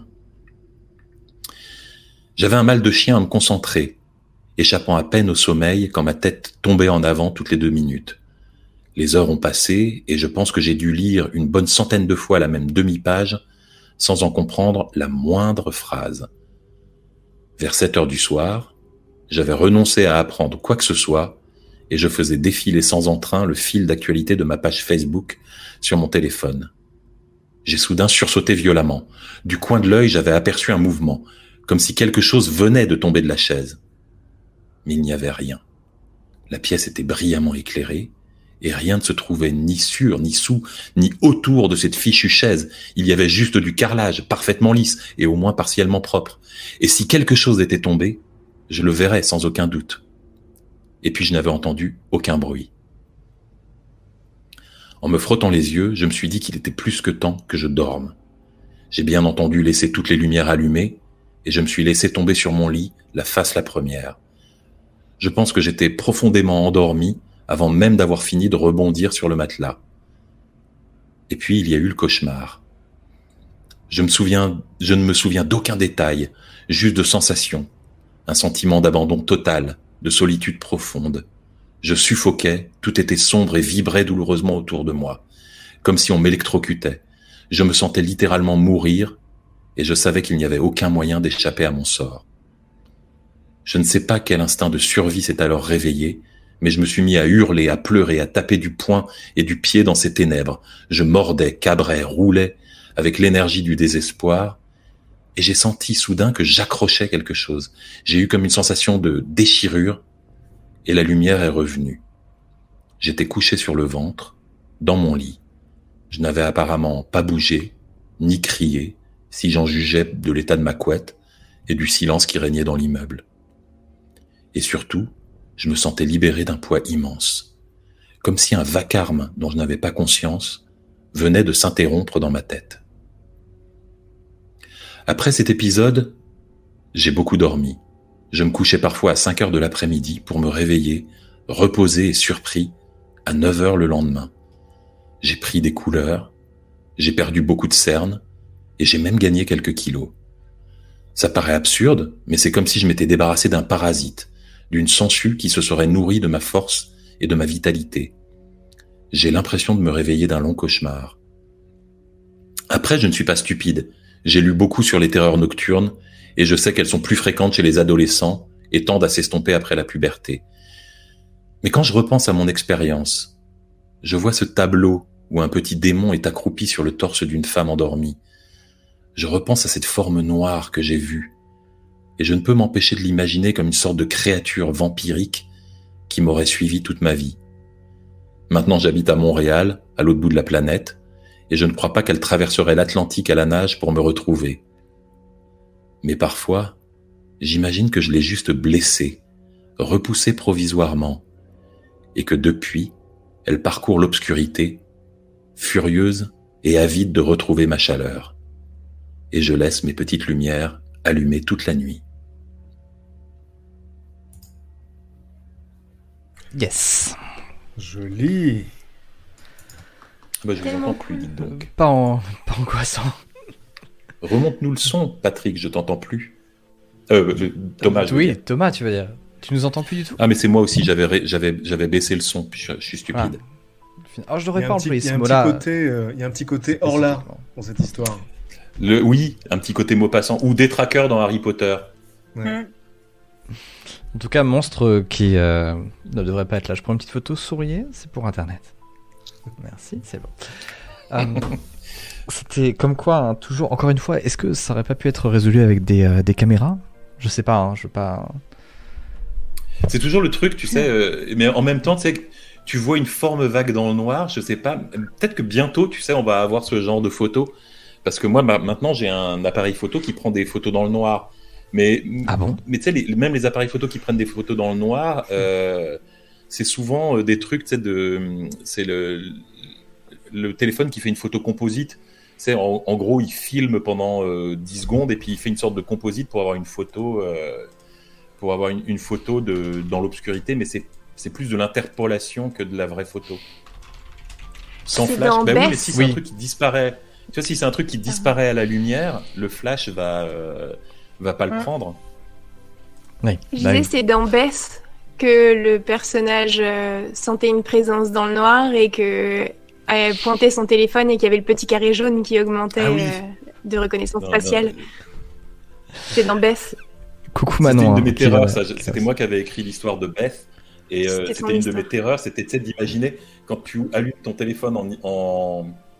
Ça m'est déjà arrivé, tu sais, tu allumes ton téléphone en, en- au milieu de la nuit et tu es sur le mode photo et tu vois complètement noir et pendant une seconde tu vois le petit carré jaune qui est censé reconnaître un visage. Oui, Et ça m'est déjà Oui. arrivé dans le noir complet, tu sais, t'as ton téléphone et t'as un écran noir et juste un carré jaune qui te dit là il y a un visage.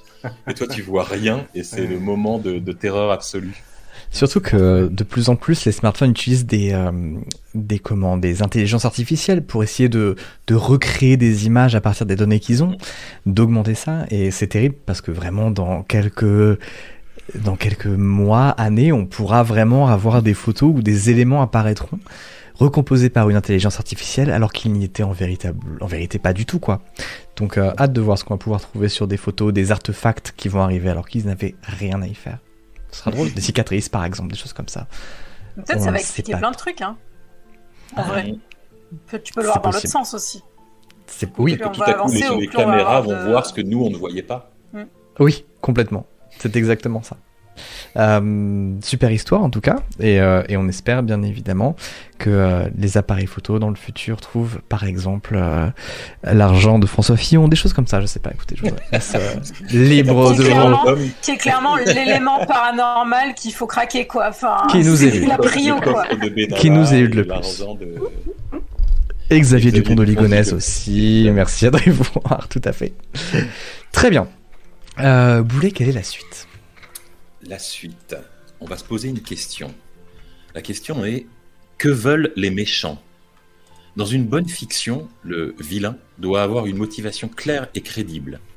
Il faut un passif, une histoire qui a poussé un jour un être humain à enchaîner les mauvais choix qui font de lui un monstre. Souvent, le monstre n'est qu'une personne ordinaire qui a été victime d'une injustice, réelle ou ressentie, et cherche réparation. L'appât du gain n'est pas une motivation en elle-même. Peu de méchants cherchent un raccourci facile vers la richesse. Il s'agit le plus souvent d'une vengeance contre la société elle-même, un refus de ces règles du jeu qui favorisent toujours les mêmes.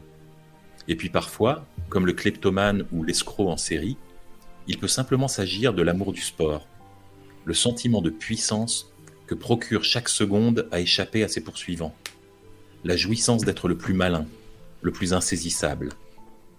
Mais il y a des dommages collatéraux dans tous les conflits, des innocents qui vont se retrouver dans les tirs croisés.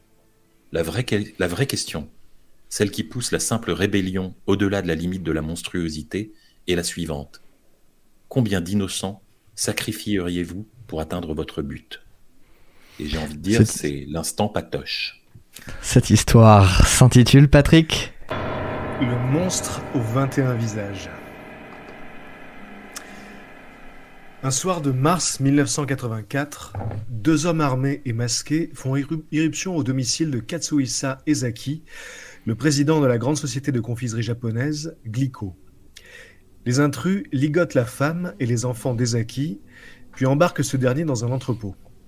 Le lendemain matin, les kidnappeurs contactent le directeur de Glico et réclament une rançon d'un milliard de yens, environ 8 millions d'euros. Mais trois jours plus tard, retournement de situation. Ezaki réussit à s'échapper de l'entrepôt où il était retenu. L'affaire aurait pu s'arrêter là, mais ce n'était que le début d'un des mystères criminels les plus étranges de l'histoire du Japon. Deux mois plus tard, Glico commence à recevoir des lettres d'un certain monstre aux 21 visages, prétendant qu'il a empoisonné certaines confiseries de la compagnie avec du cyanure de potassium. Au prix de centaines de licenciements et de plusieurs millions de dollars de pertes, Glico retire ses produits de la vente. Mais le monstre n'est pas satisfait. Il menace maintenant de placer des confiseries Glico empoisonnées dans les magasins. En parallèle, il envoie également des lettres à la presse dans lesquelles il se moque de la police, incapable de mettre la main sur lui. Un mois plus tard, bizarrement, le monstre cesse de harceler Glico, indiquant même dans une lettre que l'entreprise est pardonnée. Mais il ne cesse pas sa campagne d'extorsion pour autant et dirige ses menaces vers trois autres entreprises alimentaires, Morinaga, Marudai Ham et House Foods. Le 28 juin 1984, un nouveau rebondissement se produit dans l'affaire. Le monstre vient de réclamer 50 millions de yens à la société Marudai Ham pour cesser son harcèlement. Et il donne des instructions précises pour l'échange. Un employé de Marudai doit prendre un, un train vers Kyoto et au moment où il verra un drapeau blanc à l'extérieur, il devra jeter le sac d'argent par la fenêtre du train. Un enquêteur endosse le rôle de l'employé et suit les directives. Mais au moment où il embarque dans le train, il remarque qu'un homme l'observe avec insistance. L'enquêteur le décrira comme un homme avec des yeux de renard. Le fameux drapeau blanc n'apparaîtra finalement jamais, et en arrivant à la gare de Kyoto, l'homme aux yeux de renard parvient à semer l'enquêteur ainsi qu'un de ses collègues. Cinq mois plus tard, une nouvelle occasion de capturer l'homme aux yeux de renard se présente. Cette fois-ci, le monstre exige 100 millions de yens de la part de la société House Foods. L'argent doit être déposé dans une boîte recouverte d'un tissu blanc, mais lorsque la camionnette de livraison arrive au point de rendez-vous, il n'y a pas de boîte, seulement le tissu. Pensant qu'il s'agit d'un test du maître chanteur, l'équipe rebrousse alors chemin. Mais une heure plus tôt, un policier ignorant l'histoire de la rançon avait interpellé un individu suspect attendant près du lieu en question avec le moteur allumé et les phares éteints. L'homme démarra en trombe et parvint à s'enfuir. Peu après, sa voiture fut retrouvée abandonnée près d'une gare avec à l'intérieur un émetteur-récepteur qui avait servi à écouter les conversations de la police. Le monstre continue son harcèlement, cette fois-ci avec la société Fujiya. Puis, en janvier 1985, un portrait robot de l'homme aux yeux de renard est diffusé. Sept mois plus tard, en août 1985, un drame se produit. Déshonoré par son incapacité à capturer le suspect, le commissaire de la préfecture de Shiga s'immole par le feu. Cinq jours plus tard, les médias reçoivent une dernière lettre du monstre aux 21 visages. La personne ou le groupe derrière ce nom présente ses condoléances et annonce qu'elle va cesser de harceler les entreprises alimentaires. La lettre se conclut par ces mots Il est amusant de mener une vie de méchant. Plus personne n'entendra parler du monstre par la suite, et l'affaire reste à ce jour irrésolue.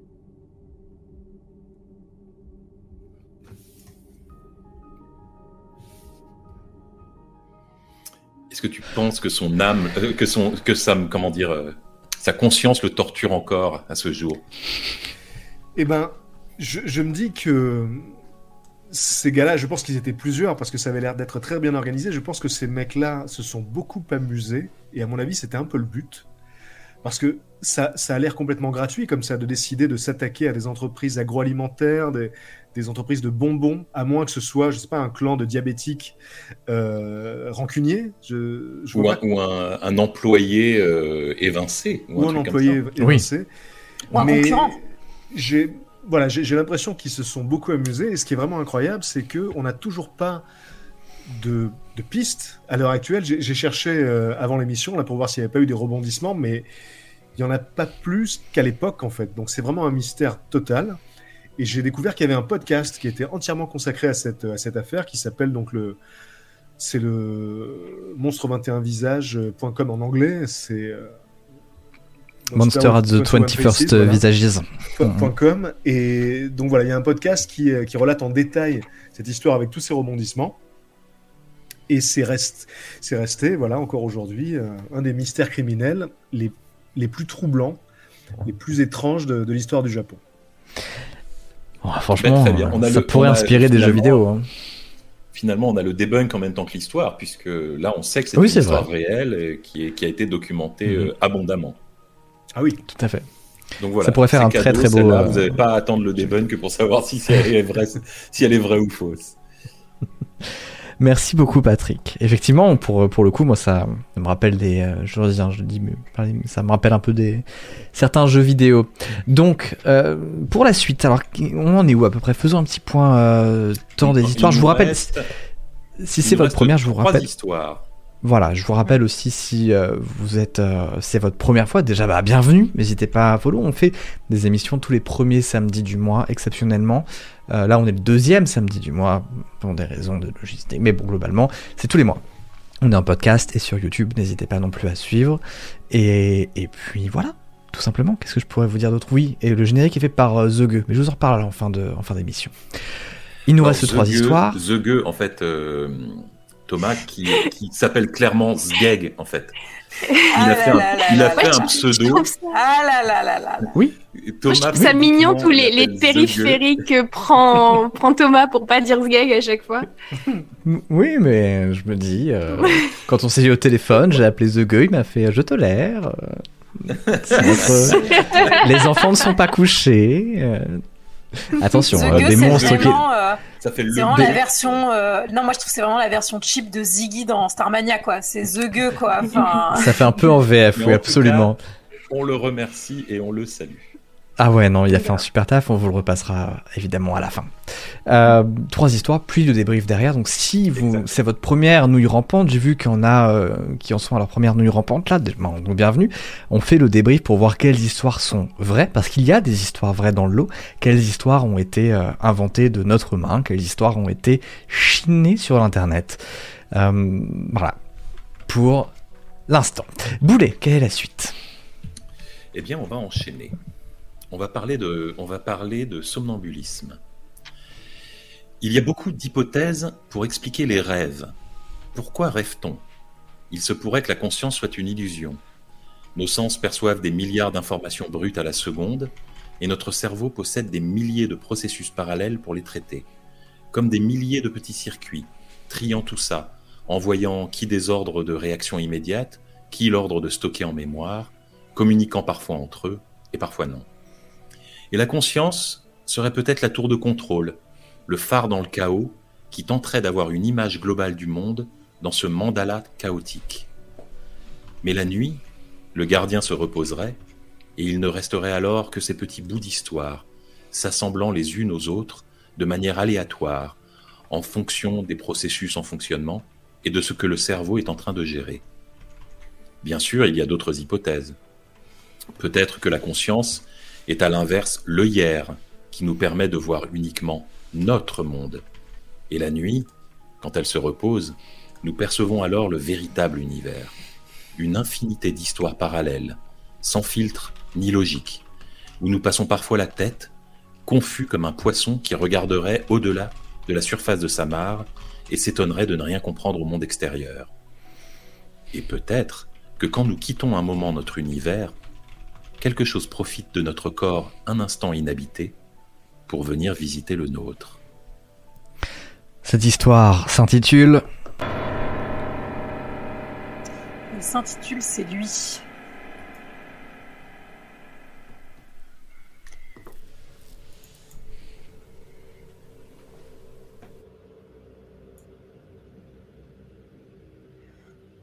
Mon petit frère fait souvent des trucs bizarres la nuit.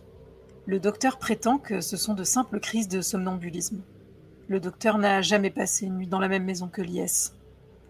Nos chambres sont voisines. Un soir, alors que j'étais je le vois brusquement rentrer dans la pièce. Il a le regard vide. Il fait quelques pas, se plante debout devant la télé et regarde fixement l'écran. La télé éteinte donc. Je l'appelle, pas de réaction. J'insiste et il tourne la tête vers moi. Ses yeux sont complètement sans expression et sa bouche s'étire en un sourire. Il se retourne soudain et part à grands pas. Je me mets à le suivre et le retrouve planté devant la fenêtre de la cuisine à regarder dehors. Il semble alors reprendre ses esprits et regarde autour de lui incrédule. Je me suis téléporté La dernière chose dont il se souvient est de s'être levé devant son PC pour aller dans la cuisine. Il a touché une bouteille dans le frigo et soudain s'est retrouvé devant la fenêtre. Il n'a aucun souvenir d'être passé dans ma chambre ou d'avoir fixé la télé. Une nuit, j'ai cru que j'allais crever de trouille. J'entends des bruits dans l'escalier. Je me lève.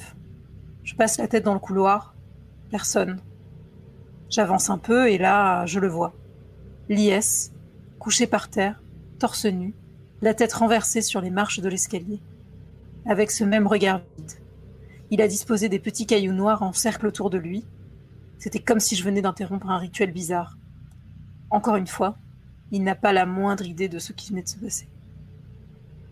Je lui demande d'où il sort ses pierres et il me répond qu'il les a rapportées de nos dernières vacances en souvenir, parce qu'il les a trouvées jolies.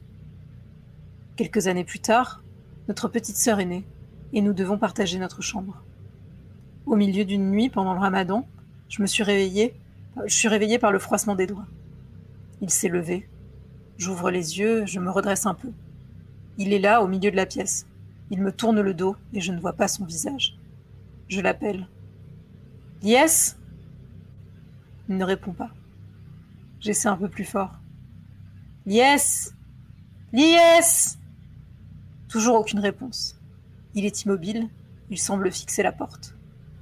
Je me dis qu'il va finir par se réveiller ou bien par retourner dans son lit, et je referme les yeux. Je commence à sombrer à nouveau. Quelques minutes plus tard, je suis tiré de ma torpeur par un bruit. Clac, clac, clac. Je me redresse et regarde le réveil. Un quart d'heure a passé et Elias est toujours là au milieu de la pièce, parfaitement immobile. C'est lui qui fait ce bruit. Il claque des dents, violemment, comme s'il essayait de mordre quelque chose devant lui. Soudain, il part. Il sort à toute vitesse et se précipite dans la chambre du bébé. Notre petite sœur. J'ai un frisson glacial. Je me lève et je le suis. Il est penché au-dessus du berceau. Il se retourne tenant délicatement la poupée avec laquelle elle dort et avance vers moi. Son visage est terrifiant. Toutes ses dents sont découvertes et ses yeux tellement écarquillés qu'il semble sur le point de sauter hors de leurs orbites. Sans me quitter du regard, il attrape la poupée par le cou et la serrant ainsi, la tend vers moi comme pour me la montrer. Je suis là, absolument épouvanté dans la pénombre, et je ne vois que ses yeux et ses dents qui semblent briller dans le noir. Je commence à crier son nom de plus en plus fort. Yes Yes Il met son doigt devant sa bouche pour me faire signe que je dois me taire. Puis il tend la poupée un peu plus vers moi et dit C'est lui C'est lui Soudain, il se tourne vers le placard, ouvre la porte et jette brutalement la poupée à l'intérieur. Il passe alors devant moi, m'ignorant complètement, et sort dans le couloir. La lumière s'allume. Mes parents ont été réveillés par mes cris et le retrouvent là, affichant toujours l'horrible et grotesque expression sur son visage. Soudain, comme si quelque chose avait été coupé, ses traits redeviennent normaux et il se réveille complètement. Il est désorienté, demande ce qu'il fait là. Son cœur bat la chamade, et il ne comprend pas pourquoi nous le dévisageons tous avec terreur. Tout ce qu'il sera capable de nous dire, c'est qu'il y avait une phrase étrange qui tournait en boucle dans sa tête encore et encore, mais il ne se souvient plus de ce qu'elle disait. Je ne veux plus partager ma chambre avec Lies. Témoignage de Lies Shawan.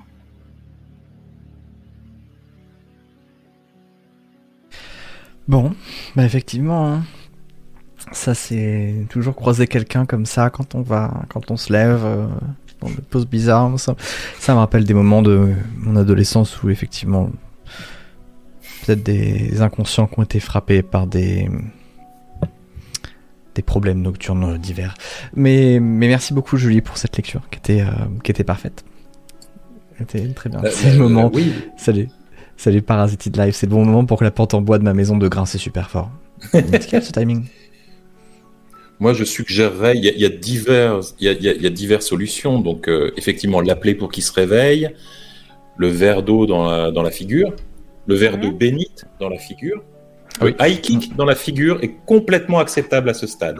L'acide, tout ce qui est acide, vraiment. euh, euh, sinon, évidemment, le classique, le vinaigre blanc avec le bicarbonate de soude en général, ça Ça désinfecte guérit tout.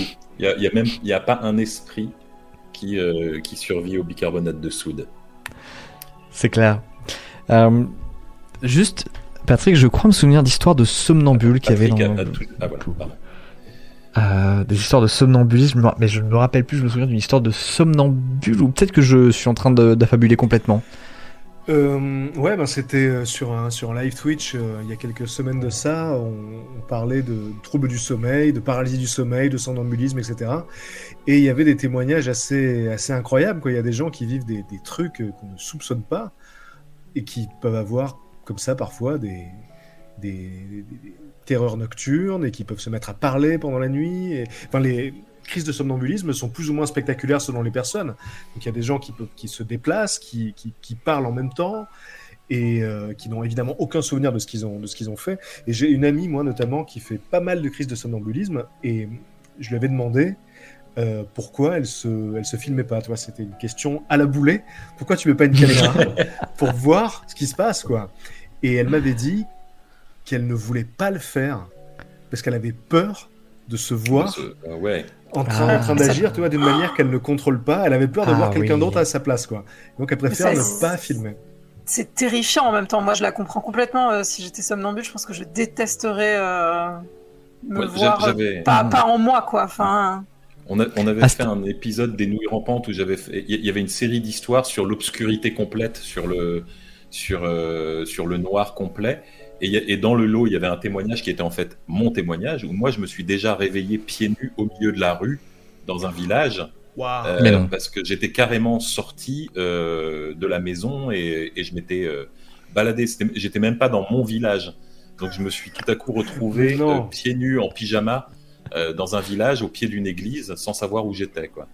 Oh putain, mais tu Avec, rappelles- avec, avec pas d'éclairage public en plus parce que c'était après minuit. Mais tu te rappelles de ce Oh que tu as, ressenti sur le moment euh, Qu'est-ce qui s'est passé dans ta J'ai- ressenti une énorme terreur, évidemment. Mais au début, je voyais rien. Donc, j'ai commencé par, euh, par essayer de me calmer et de comprendre où j'étais. En touchant le sol, j'ai compris que j'étais dans la rue.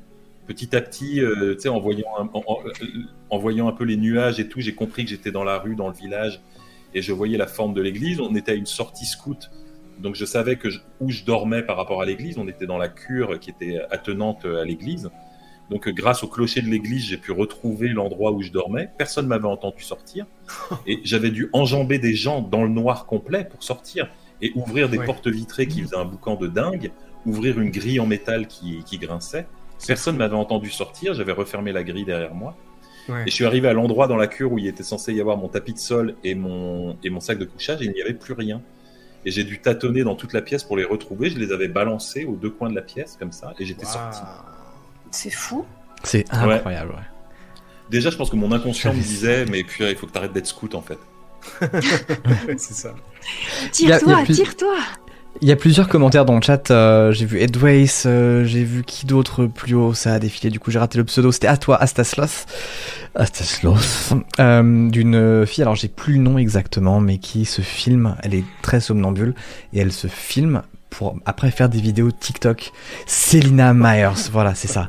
Et, et c'est assez, assez impressionnant, hein, comme euh, effectivement ce qu'elle vit à tel point où, où vraiment, moi, les premières que j'ai vues, j'y croyais pas. hein. Pour moi, c'était vraiment du fake parce que c'est des mouvements qui sont tellement. Est-ce que ce serait l'instant chat? Pardon, excusez-moi. Oui, c'était l'instant instant chat. Je sais pas si ça s'est entendu chez vous, mais moi j'ai eu peur. Oui, on a entendu, ouais. Ah, on l'a eu, on l'a bien eu. Pas de problème pour ça. Désolée. Tu l'embrasses. C'est son anniversaire. Dans le chat, vous pouvez mettre plein de messages d'anniversaire. Oui. pour, euh, C'est l'anniversaire de Fury aujourd'hui. Est-ce que les chats fait- font. Est-ce que les chats font des crises de somnambulisme? Bah, il rêve. Non, mais il Les- rêve, les il chiens- rêve. les Rêve, chiens- mais est-ce qu'ils peuvent être somnambules? Moi, j'ai déjà vu mon chien somnambule quand j'étais ado. Ah, Mais non. il, y avait mon, il y avait mon chien tout d'un coup qui, s'est mis- qui se mettait à gémir dans son panier, et puis à courir, à courir. Et puis à un moment, tu sais, il s'est redressé, a commencé à courir, et puis il s'est pris un meuble, et était tout étonné, était Ah tout bah étonné comme ça de se retrouver là. Et tu sentais vraiment, c'était l'attitude d'un somnambule qui s'est cassé la gueule et qui, euh, et qui ne comprenait pas ce qui venait de lui arriver. C'est devenu une vidéo virale bien connue sur, sur Internet. Hein. Ah, On l'a- tous vu. Adrien Méniel qui l'avait utilisé comme la vraie, ce qu'aurait dû être la fin de Lost. Tu sais, il, avait mis la- il avait dit pour faire une meilleure fin à Lost, il avait mis la fin de Lost, et puis les dernières images, c'était un chien qui se réveillait, et en fait tout ça n'était que le rêve du chien. Yes. Quelle est la suite c'était pas ma euh, Boulet vidéo, non. Moi je l'avais pas filmé. Ah, Tu t'es passé à côté des millions, mais il y a le Bitcoin et il y a les vidéos de, de vues. de chiens, vraiment. Quelle est la On suite, euh, Boulet filmer nos animaux. Bien sûr. On enchaîne Alors. Oui, absolument. Alors, nous allons, euh, nous allons parler de maisons hantées. Pourquoi ne sommes-nous pas envahis par les fantômes? Pensez au nombre de gens qui sont morts dans le monde. Même si une seule personne sur des millions continuait à habiter les lieux où elle a vécu, nos villes devraient être saturées d'esprits malheureux déambulant dans les rues. Peut-être faut-il un, événement dramatique, une mort précoce, inattendue, qui laisse l'âme d'un ou, d'un ou une malheureuse coincée avec encore un but à accomplir ou une histoire à raconter.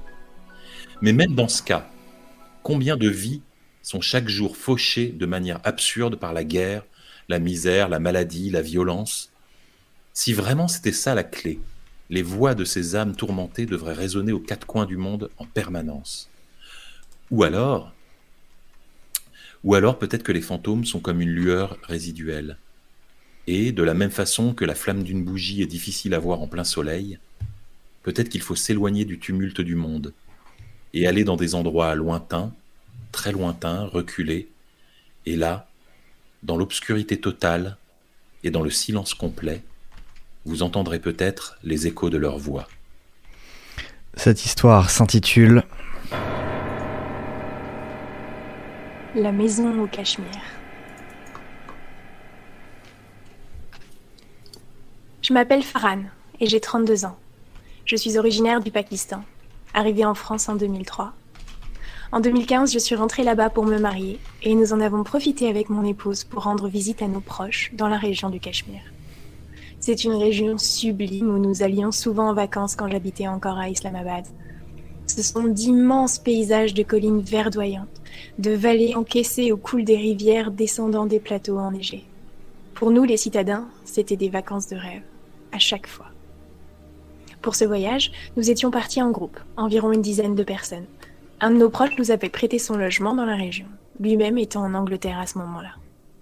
Une partie du groupe logeait chez d'autres amis, et ça nous laissait donc ma femme, ses parents, deux de mes cousines et moi dans une grande maison avec terrasse. Tout le monde s'est installé. Les parents dans la chambre au bout du couloir, ma femme et mes cousines dans la grande chambre principale.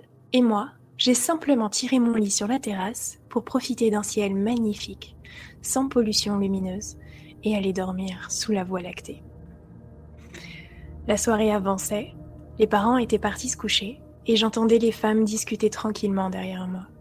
J'étais sur mon téléphone, en train de surfer sur le net quand j'ai entendu un bruit sourd, comme si quelque chose était tombé du lit. Ma femme a crié mon nom. Je me suis précipitée à l'intérieur et je l'ai trouvée, avec mes deux cousines, toutes les trois debout et visiblement choquées. Elles m'ont alors expliqué qu'elles avaient entendu une voix dans le couloir, comme si une femme avançait en murmurant des phrases incompréhensibles. La voix s'est progressivement, progressivement rapprochée et brusquement, quelque chose avait violemment frappé contre la porte. Il n'y avait aucun bruit.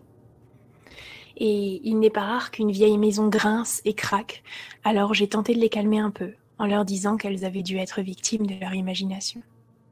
Pas du tout convaincue par mes paroles rassurantes, ma femme a insisté pour que je revienne dans la chambre et que je passe la nuit avec elle, à l'intérieur. J'ai cédé de bonne grâce, et après quelques efforts pour rentrer le lit, nous nous sommes tous couchés et avons éteint les lumières. À peine cinq minutes plus tard, nous avons à nouveau entendu un choc violent sur la porte, et nous nous sommes tous redressés en sursaut. En me relevant, j'ai vu que j'avais un téléphone portable posé sur le ventre, celui de ma cousine qui dormait à l'autre bout de la pièce. Elle ne comprenait pas comment il avait pu arriver là. Elle l'avait posé sur sa table de nuit quelques minutes plus tôt et personne ne s'était levé. Et si elle l'avait lancé, j'aurais dû le sentir, non? Je me suis levée et je suis allée vérifier dans le couloir que personne nous faisait une blague. Mais le couloir était désert. Et puis, nous étions censés être seuls dans cette maison. Mes parents, quant à eux, dormaient à l'autre bout du bâtiment et je ne les imagine pas vraiment se lever au milieu de la nuit pour nous terrifier. Ce n'est pas leur genre. J'avoue qu'à ce moment, je ressentais une angoisse monstrueuse. Pas question de se rendormir. Nous restions tous les quatre sur nos lits, lumière allumée, moi tenant la main de ma femme assise à mes côtés.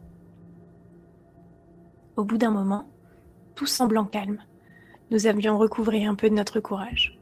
Et ma femme s'est même levée pour aller aux toilettes. Elle a passé prudemment la porte dans le couloir, puis nous l'avons vue partir. Et quelques secondes plus tard, nous l'avons entendue revenir précipitamment, visiblement épouvantée. Elle a claqué la porte derrière elle, à bout de souffle. Elle n'arrivait même pas à parler, il lui a fallu quelques minutes pour se calmer et parvenir à nous raconter ce qui s'était passé.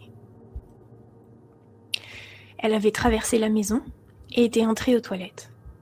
Mais alors qu'elle s'apprêtait à fermer la porte, le flacon de désodorisant avait violemment rebondi sur le mur à quelques centimètres de sa tête, comme si quelqu'un l'avait lancé. Évidemment, il n'y avait personne d'autre dans la pièce minuscule, et elle avait fui, à toutes jambes. Elle était encore dans tous ses états, alors je l'ai bercée doucement dans mes bras. Je lui ai promis que je veillerais sur elle.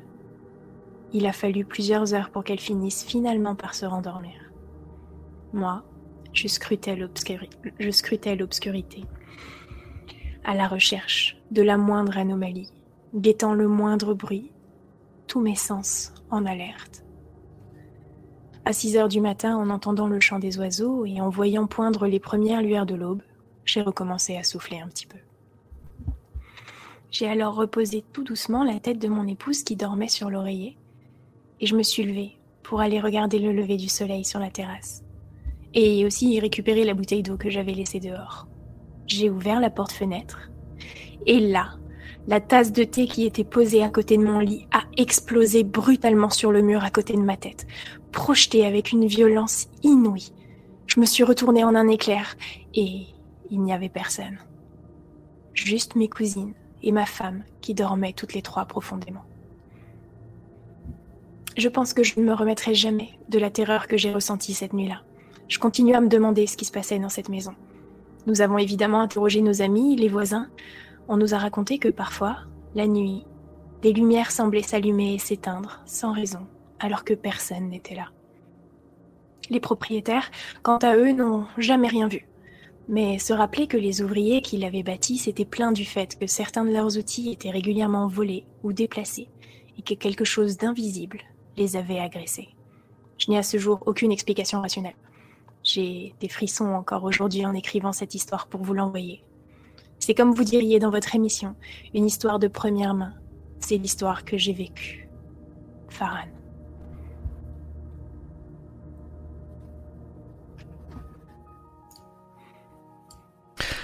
Combien d'étoiles sur Airbnb après Qu'on sache, c'est important de. Ça s'accélère le, le, feedback. C'est à nouveau, c'est classé dans atypique. oui. bon, tous les voisins sont morts, mais écoutez, la vue est magnifique. T'as un moustique déjà euh, J'ai ma sœur qui était allée dormir chez mes grands-parents avec des amis et elles ont la même histoire, enfin le début de la même histoire en tout cas. C'est-à-dire qu'elles ont entendu quelque chose s'approcher dans le couloir et taper à la porte, mais genre un, coup à la porte. Elles se sont mises à hurler et mon frère qui dormait dans une autre pièce euh, les a entendues hurler, s'est levé et a parcouru le couloir. Donc lui, il, s'il y avait eu quelque chose dans le couloir, il l'aurait forcément croisé, mais il n'y avait absolument rien. Et quand il a ouvert la porte, euh, il a entendu cette histoire. Et on n'a jamais su ce que c'était. Moi, j'ai dormi. Ça sent le troll de ton frère, non? Alors, encore une fois, c'est pas le genre. Mais je me dis, mais ah. je me suis dit ça aussi, tu sais, je me suis dit, purée, il y avait quatre jeunes filles qui dormaient dans cette chambre. Ils devaient tous, euh, mon frère devait avoir 16, 17 ans et les, filles aussi. Est-ce que c'est pas lui, tu sais, qui s'est dit, mais honnêtement, je, c'est pas le genre. Je, je l'imagine pas, mais peut-être. Hein, peut-être que c'était juste ça. On a quand et qu'il était là. Waouh, non, moi j'ai rien vu du tout. Ouais. J'ai vu personne coller au trou de la serrure. Là, on a vraiment envie d'appliquer le rasoir d'Occam. Hein. C'est soit ton frère a fait ça, soit on a une entité qui a tapé euh, contre la porte. Donc, euh, c'est, bon, en connaissant le, on connaît le frère de, Gilles, on sait que ça ne peut pas être lui. Hein. Ouais, ou alors il y a, d'autres explications. Il y a peut-être le problème du rasoir d'Occam, c'est que c'est que entre deux hypothèses. Peut-être qu'il y a la fameuse hypothèse 3 qu'on ne connaît pas, la fameuse réponse D qu'on ne connaît pas non plus. Mais celle qui sera révélée euh, par les futurs appareils photo, les futures caméras peut-être. Exactement. C'est ça qu'on va chercher. Je me suis déjà fait la réflexion si jamais j'avais un, euh, un esprit frappeur chez moi, il serait dégoûté parce que j'ai tellement l'habitude que mes chats foutent un bordel pas possible que ça ne me réveille plus et que surtout je ne me lève plus. Je dirais bon bah je ramasserai la case demain quoi. Donc il, serait vraiment frustré et je pense qu'il partirait de lui-même l'esprit devrait être en concurrence avec les chats. Non, mais ce que tu dis sur le rasoir d'Occam, Patrick, est très vrai. C'est-à-dire que, en, termes de preuves, on a zéro preuve euh, du fait que l'âme puisse survivre au corps ou qu'il existe des esprits qui peuvent frapper au mur. Mais quand on entend un bruit bizarre dans une maison, on ne pense pas aux un milliard d'explications possibles qui seraient physiquement possibles, qui seraient comprises dans les lois de la physique, mais on se concentre uniquement sur l'espèce de d'unique réponse euh, paranormal qui est la hmm. seule qui n'a aucune, aucune, aucune preuve. Bien sûr. Et ce qui est marrant aussi dans ce genre de cas-là, c'est qu'on a tendance à discréditer les hypothèses qui sont physiquement possibles, mais qui nous semblent peu plausibles, et à privilégier les hypothèses les plus incroyables. Bon, là, par exemple, pour prendre Ouais. le cas de ton frère, admettons qu'il y a vraiment Mhm. que deux solutions possibles. Soit c'est ton frère, soit c'est un fantôme. Il y a beaucoup, Ouais. beaucoup de gens qui diraient, mais non, mais c'est vraiment pas de lui de faire ça. C'est vraiment Oui. pas de lui, donc c'est pas possible. Exactement. Alors que bon, il y a quand même plus de chances que ce soit lui. J'ai bon, souvent raconté cette histoire ici, mais c'est du fameux appartement hanté de, de, de la journaliste Carrie Poppy, dont je suis euh, le, le, le podcast. Euh, elle a un podcast qui s'appelle Ono Carrie, et elle racontait que elle, s'est intéressée au paranormal parce qu'elle avait une maison hantée. Elle avait une maison où elle entendait des bruits sourds, où elle, euh, où elle dormait mal, elle entendait des voix la nuit, elle avait une impression d'oppression, et donc tout le monde lui conseillait l'exorcisme, de brûler euh, de la sauge, sais, des trucs comme ça. Et elle faisait des rituels en disant spirit, be gone, etc. Et évidemment, ça marchait absolument pas. Et puis un jour, il y a quelqu'un qui lui a dit euh, Est-ce que tu as vérifié le monoxyde de carbone Hmm. Et effectivement, elle a fait Ouais, venir un sûr. technicien qui lui a dit Ah bah oui, vous aviez une fuite de monoxyde de carbone. Et effectivement, ça provoque des hallucinations auditives, ça Mm. provoque euh, des sensations d'oppression, de présence dans la pièce. C'est ton organisme qui est en train de dire il y a quelque chose qui va pas, tu respires Ouais, ouais, euh, Mhm. du monoxyde de carbone. Et elle disait, et c'est là que j'ai compris en fait que effectivement j'avais un, j'avais aucune explication, donc les explications Oui. surnaturelles venaient combler ce trou.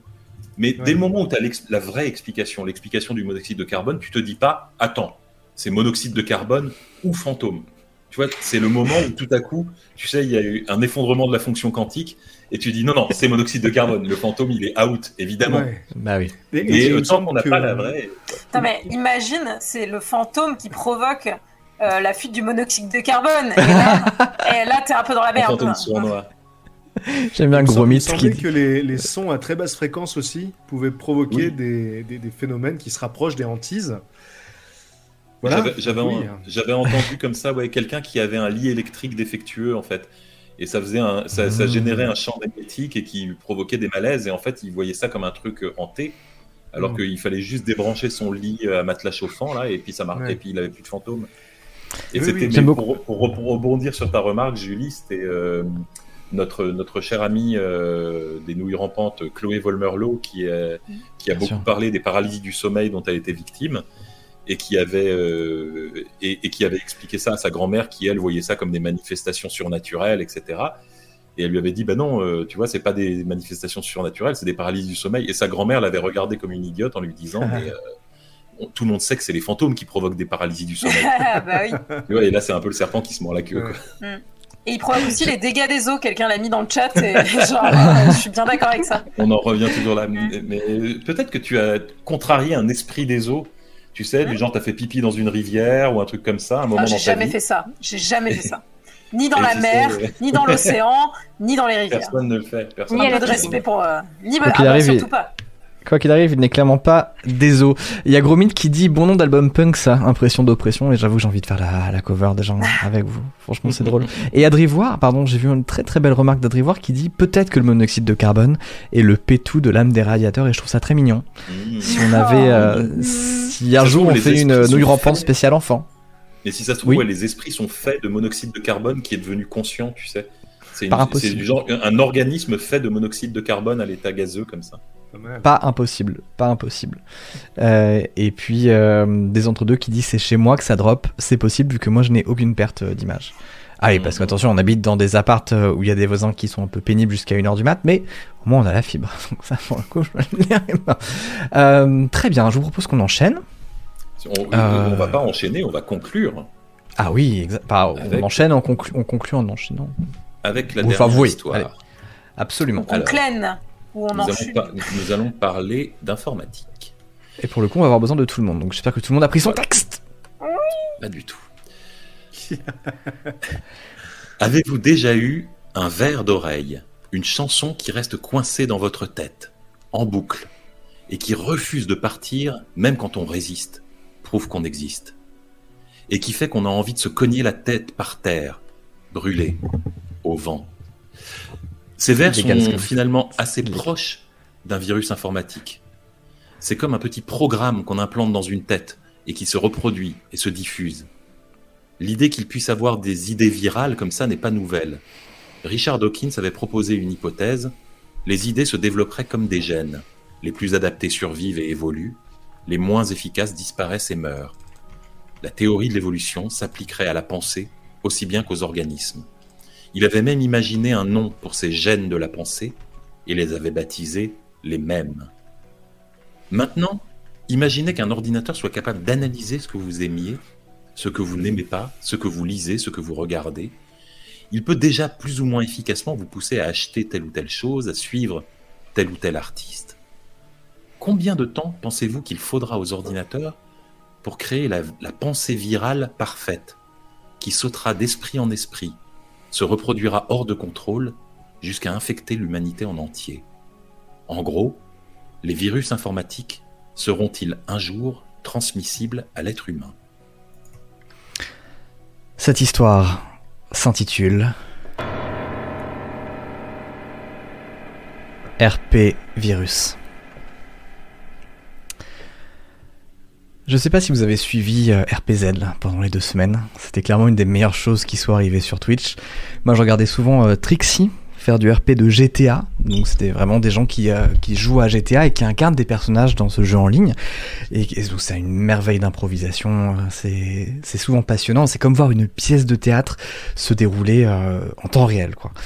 Et à l'époque, avec Benoît Lebro, on voulait tenter peut-être de, de se mettre dedans. Mais bon, là, avec RPZ, je vais pas vous le cacher, ça m'a donné envie de me plonger dedans. Donc j'ai commencé à creuser, à voir par où commencer. J'ai contacté des potes, j'ai suivi des subreddits. Et de fil en aiguille, je suis tombé sur des tutos, sur des anecdotes, sur des guides, sur des témoignages et sur des mises en garde. Cette euh, discussion est une transcription de ce qu'il s'est passé sur le serveur allemand Genghis RP le 7 février 2020, traduit et présenté avec l'accord des personnes impliquées restantes. Je me suis permis de changer les pseudonymes. C'est parti. T'as récupéré le colis? Ouais, c'est bon, mais j'ai eu un appel de Beastmaster. La bande du vicomte est sur notre chemin, c'est vraiment pas prudent d'y aller maintenant. Ce qu'on peut faire, c'est que je fais diversion, je les occupe et tu passes par un autre chemin. Ils savent qu'on est ensemble. Si jamais ils ne me voient pas, ils vont se servir de toi pour récupérer la valise. Attends, l'agent là-bas, c'est peut-être que c'est une idée. Non mais Clarisse, laisse tomber, on attend, c'est tout. Bonjour monsieur. Bonjour, est-ce que je peux vous aider? C'est pas habituel de voir un agent ici à une heure tardive. Vous cherchez quelque chose, on peut vous aider? Ok, c'est quoi l'embrouille là? Bah, vous êtes agent et on aurait besoin d'aide. Qu'est-ce qui se passe? Est-ce que vous pourriez nous escorter? Euh, J'attends quelqu'un en fait, je, je suis désolé. Non, mais c'est pas grave, laissez tomber. Oui, voilà, désolé, il n'y a pas d'offense j'espère. Non mais on va vous laisser. On va se mettre sur le côté.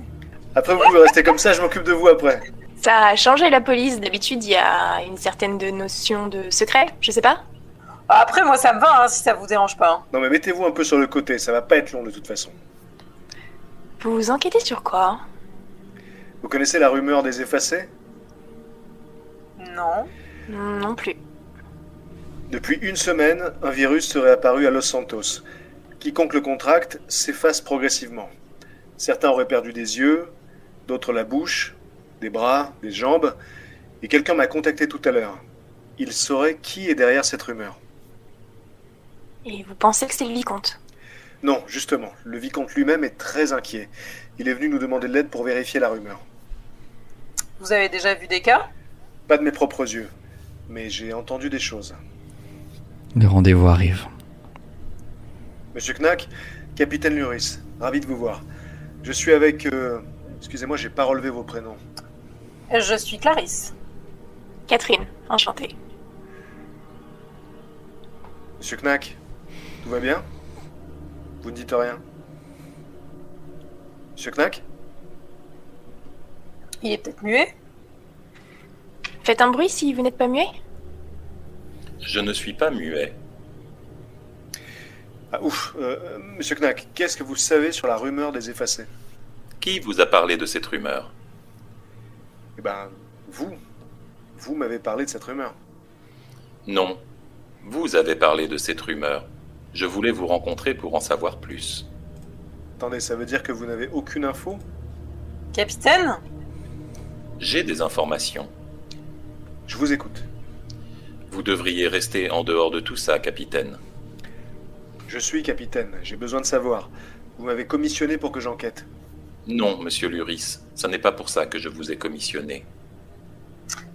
Monsieur Knack, vous pouvez enlever vos lunettes? Je parle au capitaine et au capitaine uniquement. Monsieur Knack, enlevez vos lunettes. Où sont passés vos yeux? À ce stade, Monsieur Knack se déconnecte. Bon, euh, donc là, la rumeur est vraie. Capitaine, est-ce que vous pensez toujours que Monsieur Snack est derrière tout ça? Euh, Clarisse, est-ce qu'on bouge? Parce que si on peut contourner le gang... euh- Eh, on fait quoi? Je ne sais pas, Catherine. Qu'as-tu envie de faire? En ce qui me concerne, j'ai plein d'idées. Je ne sais pas par où commencer. Catherine se déconnecte aussi vite. Elle souffle un peu. C'est la première fois qu'elle vit quelque chose comme ça sur ce serveur. Le temps de prendre un verre d'eau, de manger un peu, de reprendre ses esprits. Son téléphone sonne. Un message vocal de son ami qui joue Clarisse. Bonjour, Catherine. Reviens vite. Je sais par où commencer maintenant.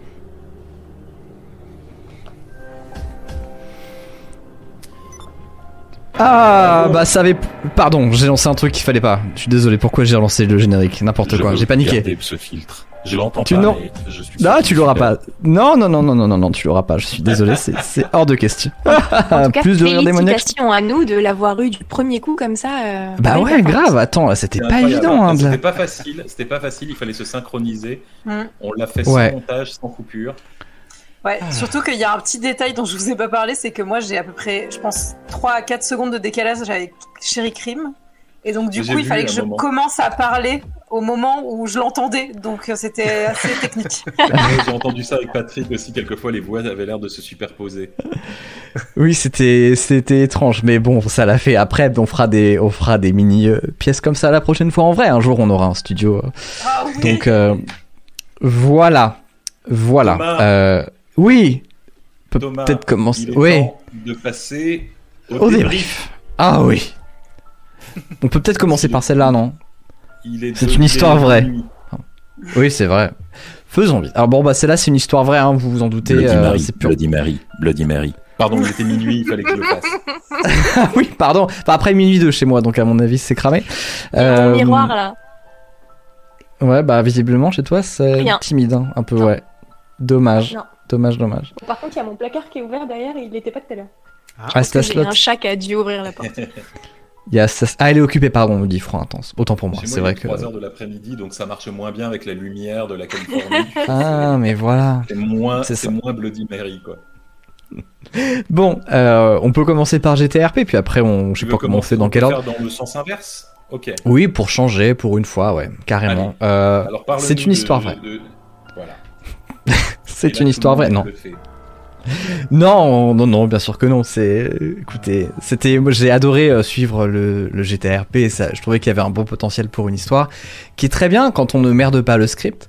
Et mais du coup c'était, c'était rigolo. Euh, c'était, enfin, même on n'a pas merdé le script, on a réussi du premier coup. Je dis vraiment n'importe a quoi, je suis confus. mais bon, euh, voilà, c'est un, tout simplement. Euh, je, je suis ensuite, vraiment très curieux. de- dans l'intro, je parlais de, des virus euh, informatiques transmissibles à l'homme. Mais je, me- je suis, c'est toujours très curieux de voir l'évolution des virus. C'est-à-dire que j'avais, j'avais vu y passer il y a pas longtemps des virus qui pouvaient euh, se transmettre d'ordinateur en ordinateur, mais même pas par les ordinateurs eux-mêmes, juste par la prise électrique. Oui, juste par, tout à fait. euh, juste par le, par le courant électrique. Et ça, ça me bluffe complètement. L'idée que, que bientôt, malgré, euh, tu pourras faire les antivirus les plus puissants euh, que tu veux, il y aura vraiment toujours euh, un moyen de contourner et d'attaquer les ordinateurs. ouais. Ça me fait penser Ah, à Wreck-It Ralph. Et, euh, Oui, voilà. parfois, Oui. il- Les mondes de RAV 2, Voilà. sur, sur lequel a- travaillé ma, ma femme. Mais non. On lui Oh. fait un bisou Énorme. On lui fait un bisou. Épouse, mon On épouse était storyboardeuse sur les mondes de RAF 2. Waouh. Ah, La stylé. classe. Et oui, Bon, donc j'ai une tendresse ça- particulière pour ce dessin animé. Bah oui. Je comprends, je comprends. Ah, tu vois, tu me le fais voir d'un meilleur œil. Jusqu'ici, je l'aimais pas trop, Voilà. mais maintenant, maintenant, j'avoue. Euh, voilà, quelle était l'histoire suivante? Euh, C'était euh, le témoignage de la maison au Cachemire, la, la fameuse maison hantée. Et donc, bon, bah là, je vais faire le debunk tout de suite. C'est une histoire vraie. En tout cas, c'est un témoignage. C'est un témoignage euh, de. C'est le témoignage que cette personne m'a envoyé. Euh, euh, comment comment était son quel était son prénom déjà? Euh, Farhan et euh, m'a raconté cette histoire euh, qui apparemment l'effraie toujours euh, beaucoup à ce jour. Ils n'ont jamais eu l'explication de, de, ce qui s'était passé cette nuit-là et, et, ils ont eu vraiment la frayeur de leur vie. Alors moi, je lisais. Alors les, les témoignages, c'est toujours très compliqué parce que c'est un point de vue et on ne sait pas. Euh... Moi, j'ai déjà eu des exemples de témoignages que plusieurs personnes racontaient, un événement, un événement euh, vu par le prisme de plusieurs personnes, et quand tu le réinterroges plusieurs années plus tard, tu te rends compte que l'histoire a évolué et que certaines personnes s'en souviennent différemment. Et on reconstruit beaucoup les souvenirs. Les souvenirs ne sont jamais complètement fidèles à la réalité. Donc dans un témoignage, il y a la part de subjectivité, mais il y a aussi la part d'exagération, de réécriture. Donc c'est très difficile quand on a. C'est pour ça qu'on considère qu'un témoignage n'est pas une preuve. Donc euh, moi, ma position par rapport au, par rapport à, au récit qu'on m'envoie en tant que témoignage, c'est de, de, croire les témoignages. C'est-à-dire, je, je crois 100% que cette personne a vécu ce qu'elle raconte, mais mmh. je ne mhm. pense pas que ce qu'elle a vécu était nécessairement la vérité. Vous voyez ce que oui. je veux dire? Tout à fait. Mais d'ailleurs, en, en, en polar, en polar et dans les enquêtes, c'est toujours très inquiétant quand vous avez plusieurs euh, témoins qui témoignent exactement la même chose, des mêmes détails, des mêmes choses, et généralement, c'est qu'il y a mensonge et entente de l'autre côté. ouais. Bien sûr. Parce qu'il y a une On part a... effectivement d'interprétation euh, propre à chacun euh, qui fait que tu ne vis pas les choses exactement, exactement de la même manière est très effrayant. Euh, maintenant, on commence à beaucoup s'interroger justement sur euh, ce phénomène de, qui s'appelle la confabulation, qui est la réécriture de, souvenirs, parce qu'il y a eu d'énormes scandales, notamment avec l'hypnose régressive, où, euh, où, des hypnothérapeutes peu scrupuleux faisaient revivre des souvenirs traumatisants de l'enfance, partant du principe que si quelque chose ne va pas dans ta vie, c'est que tu as enterré un souvenir traumatisant dans ton enfance. Et donc, des tas de gens se sont réécrits des souvenirs qui étaient faux mais des souvenirs mmh. d'agression de la part de leurs proches, euh, euh de, de drames par, euh, de drames dans leur enfance qui ont été euh, après complètement contestés. Mais il y a eu des gens envoyés en prison sous la foi de ces témoignages affreux et des gens qui comprenaient pas pourquoi quelqu'un de leur famille tout à coup les accusait de choses absolument horribles. Et, et, et récemment, récemment, on essaye justement de revenir là-dessus sur ces enquêtes il y, a des, témoignages comme ça qui sont remis en question, euh, les faux souvenirs induits, exactement. Et, donc voilà, on peut réécrire des, souvenirs et en plus, c'est souvent teinté évidemment de, préjugés raciaux et, euh, de peurs euh, intégrées. Il y a eu des expériences faites comme ça où on se rendait compte, on montrait la vidéo d'une agression où une personne blanche agressait une personne noire et on, interrogeait ensuite les gens qui avaient vu la vidéo pendant des heures en faisant des questions orientées, en faisant, en, les poussant à se souvenir de choses qu'ils n'avaient pas vues. Et à la fin, on arrivait à des témoignages où les gens racontaient que la personne noire avait agressé la personne blanche. Et donc euh, voilà, un témoignage, euh, un témoignage peut être partiellement réécrit. Euh, donc là, en l'occurrence, là, on est sur un témoignage de fantôme, donc c'est une situation très différente.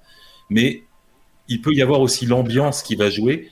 Et je raconte très souvent cette histoire des gens qu'on a enfermés dans une maison en leur disant que c'était une expérience sociologique et qui sont sortis le lendemain très contents d'avoir rencontré des gens, d'autres gens et qui n'avaient rien remarqué d'anormal. Et un autre groupe qu'on avait enfermé dans la même maison en leur disant que c'était une expérience paranormale pour voir s'ils percevaient quelque chose de cette maison. Et le lendemain, tout le monde parlait de portes qui claquent, de grincements, de bruits inquiétants dans la nuit et de sentiments de présence parce que euh, quand on commence à se mettre le cerveau en mode paranormal, tout ce qu'on va voir, tout ce qu'on va entendre, le moindre grincement qui aurait et c'était ce que disait Sherry Krim tout à l'heure à propos de ses chats, le moindre grincement qu'on aurait attribué à autre chose devient part de l'histoire paranormale qu'on est en train de s'écrire dans notre Bien sûr, tout à fait. Tu vas comme et ça, c'est comme ça qu'on trouve l'histoire aussi. Animaux je sais que je sais que dans, dans le dans, dans, le Cachemire, comme dans le reste du Pakistan ou de l'Inde, il y a beaucoup, par exemple, de, de singes très agressifs. Euh, donc euh, pourquoi pas imaginer, tu sais, un, un, animal comme ça qui serait dans la maison et qui arriverait à se cacher et juste à lancer des mmh. trucs. Enfin, après, on n'a pas la configuration de la maison, donc peut-être que ce que je dis est complètement impossible. Bah, Mais, avec euh, le vois, passage des toilettes, ça me Ouais, paraît compliqué. Ouais. Mais il y a peut-être quelque part, euh, quelque part, une explication rationnelle qu'on n'aura jamais. Possible. Possible. C'est ça qui est terrible, Euh. c'est que justement, ouais, on, se, on peut vraiment plonger dans ces. on- dès qu'on commence à, à être un peu flippé, hein, enfin, on en reparlera après pour d'autres histoires, mais c'est vrai que euh, l'explication paranormale est souvent plus séduisante. Et surtout, on commence à ne voir que ça. Le singe dans le conduit d'aération dans Community. Oui, voilà. Euh, où Euh, en était-on des débriefs Euh, Ah bon, on, avait, on a fait deux histoires. Ah oui. Quelle était celle Euh. Euh, C'était l'IS, euh, raconté par euh, raconté par Julie. Euh, encore une fois, témoignage, témoignage d'un internaute, mais euh, en fait pas du tout creepypasta. C'est-à-dire, c'est un témoignage de somnambulisme, tout simplement. Le somnambulisme peut être très effrayant. Et là, l'histoire ne m'a pas été envoyée par la jeune fille qui raconte l'histoire, mais m'a été envoyée par son frère, l'IS, on salue donc. Euh, et l'IS m'a raconté toutes ces histoires de somnambulisme et m'a dit que je pouvais les raconter.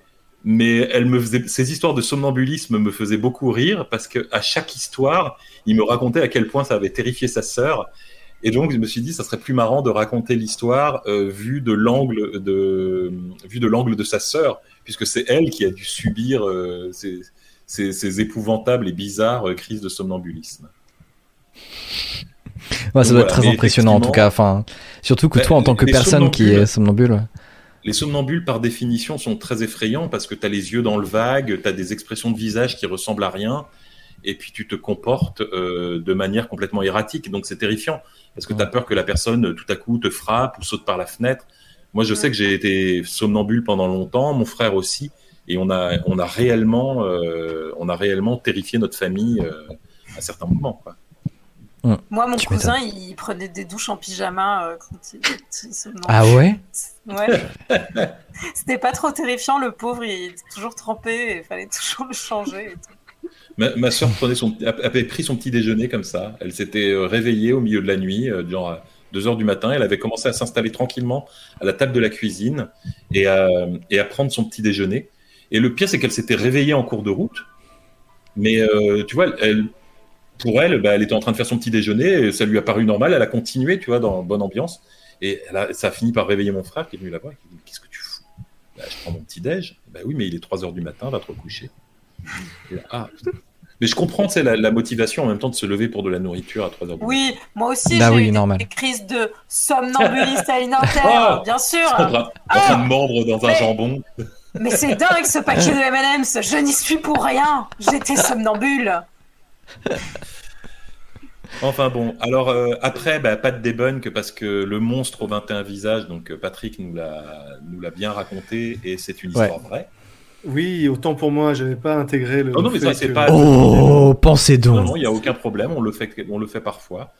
Euh, quand on raconte une histoire vraie, on le dit quelquefois Ouais. au milieu, euh, au milieu du récit. Donc, euh, donc, euh, donc voilà. Ouais, ouais, effectivement, ouais, le Je bureau des- quelque chose sur cette histoire. Ben que ouais, voilà, c'est c'est une histoire qui reste un mystère encore aujourd'hui. Étonnamment, alors que ça a impliqué des centaines de, de personnes, euh, des centaines de policiers. Il y a eu énormément de victimes, pas forcément des, pas forcément des blessés, pas forcément des morts, même si on a eu. Mais il y a beaucoup de personnes aussi qui ont perdu leur emploi à cause de cette, de cette histoire. Et donc ça a créé beaucoup de drames sans qu'on sache pourquoi, sans qu'on sache qui est responsable.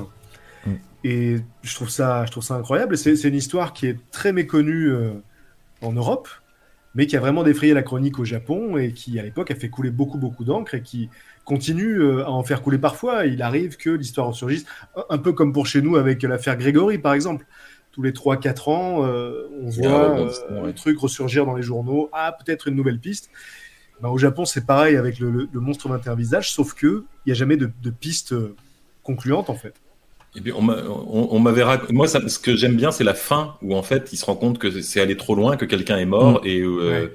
et où ça s'arrête et euh, Ouais. j'avais entendu il y, a, il y a toujours cette notion comme ça d'honneur et de sens de l'honneur très forte au Japon et moi on m'avait raconté que quelquefois les policiers voyaient arriver euh, euh, genre il y a, l'âge symbolique de 20 ans où euh, c'est l'âge où tu arrêtes de faire des conneries et où tu te mets vraiment à travailler à gagner ta vie Et on m'avait raconté qu'au Japon, parfois, les policiers voyaient arriver du genre des, des anciens punks, tu vois, des, des, des loupards qui, à 21 ans, arrivaient et puis disaient Bon, ben voilà, c'est fini les conneries, voilà mon couteau, et, et, et vous n'entendrez plus parler de moi.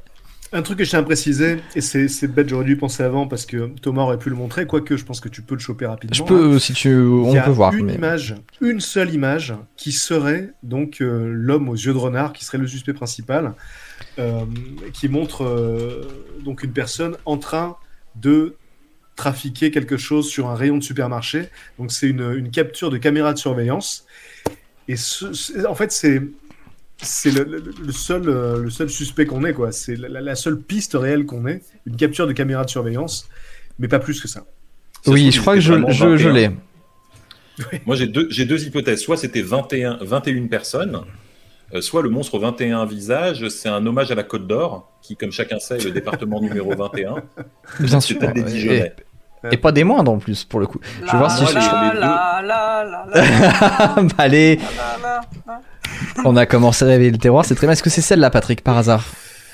Ouais, c'est ça, il me semble que c'est ça, ouais. Ah, Donc voilà, c'est, ce serait l'homme au 21 visages, ce serait peut-être le, l'homme aux yeux de renard dont il est, dont il est question dans l'histoire, mais on n'en sait pas plus, quoi. Donc c'est très, il a l'air bourguignon? Très peu, très peu, on va pas se mentir. Après, euh, encore une fois, euh, ce que lui ai tenté, peut-être que ça peut conduire l'image à prendre vie, on ne sait pas. En général, de la même manière qu'un euh, breton peut instantanément reconnaître un breton sur n'importe quelle photo, relatif au fait qu'il a toujours un drapeau avec lui, euh, peut-être que là, il y a des signes qui trompent pas et que nous, simples mortels, nous ne voyons pas. Mais bon, Julie n'a pas réagi, donc je pense pas. Parce que Patrick, Patrick commence à bailler, il se fait tard. Euh, le témoignage suivant, c'était les petites lumières. C'était c'était le fameux témoignage de SA. Euh, qui est une création. C'est moi qui l'ai écrit, en, mais en m'inspirant de, de, de, vraies choses. C'est-à-dire que euh, j'ai, en cherchant sur le net des, des creepypasta, j'ai trouvé plusieurs histoires. Ça rejoint un peu, euh, ça rejoint un peu le, le, la mythologie des, des hommes de l'ombre, là, euh, des, des fameuses silhouettes noires que des gens aperçoivent la nuit de temps en temps. Et, euh, et j'ai eu plusieurs histoires comme ça de gens qui étaient euh, traqués par, euh, par une forme sombre euh, et qui racontaient qu'ils avaient l'impression que cette forme venait, venait les cannibaliser pendant, pendant leur sommeil. Et donc, ça m'avait évidemment beaucoup plu. Hmm. Et, et l'histoire de la chaise, c'est un peu le récit de mon, de mon unique terreur nocturne que j'ai fait quand j'étais petit.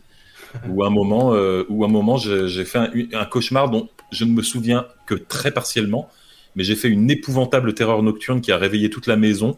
Et je me suis réveillé euh, quand mes parents allumaient la lumière. Il y avait absolument tous mes frères et sœurs avec mes petits frères qui pleuraient autour de mon lit. Et, euh, et la seule chose dont je me souvenais, c'est qu'il y avait une chaise qui voulait me tuer. Et tu vois, c'est l'espèce de seul, euh, l'espèce de seul lambeau qui me restait de ce cauchemar. C'était des, des chaises qui tombaient comme ça pour me tuer et j'avais l'espèce de certitude que j'allais mourir. du prochain Pixar, mesdames et messieurs.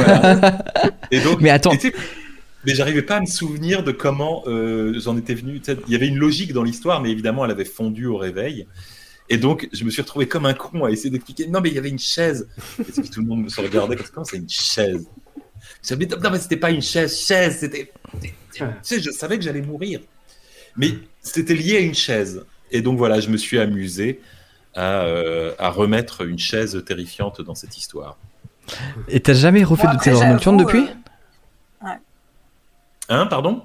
T'as jamais refait de terreur nocturne depuis? Non, des cauchemars comme tout le monde, mais pas de terreur nocturne. J'en ai fait une dans ma vie et c'était celle-là. Ok, c'est incroyable. Moi, j'avoue, depuis que je joue à It Takes Two, euh, je, rêve qu'il y a des aspirateurs et des caisses à outils qui essaient de me tuer, mais je pense que c'est plutôt lié au, jeu qu'à la réalité. Histoire complètement stupide, une de mes plus grosses séries de cauchemars euh, de, mon enfance, c'était lié à, une histoire, un sketch que j'avais vu à la télé où il y avait des gens chez eux et les objets devenaient vivants et essayaient de les tuer. On voyait notamment une femme qui prenait une douche et tout à coup le tuyau de douche se détachait et l'étranglait comme ça. Euh, il y avait un fauteuil. ça. Il y avait un fauteuil qui tout à coup euh, devenait vivant et engloutissait un, gars qui lisait un journal et on le voyait disparaître entre les coussins. Et on voyait les télés comme ça qui, qui, qui marchaient sur leurs pattes pour aller à tête. Et j'étais terrifié par ça. C'était vraiment, en tant qu'enfant, j'ai fait des cauchemars.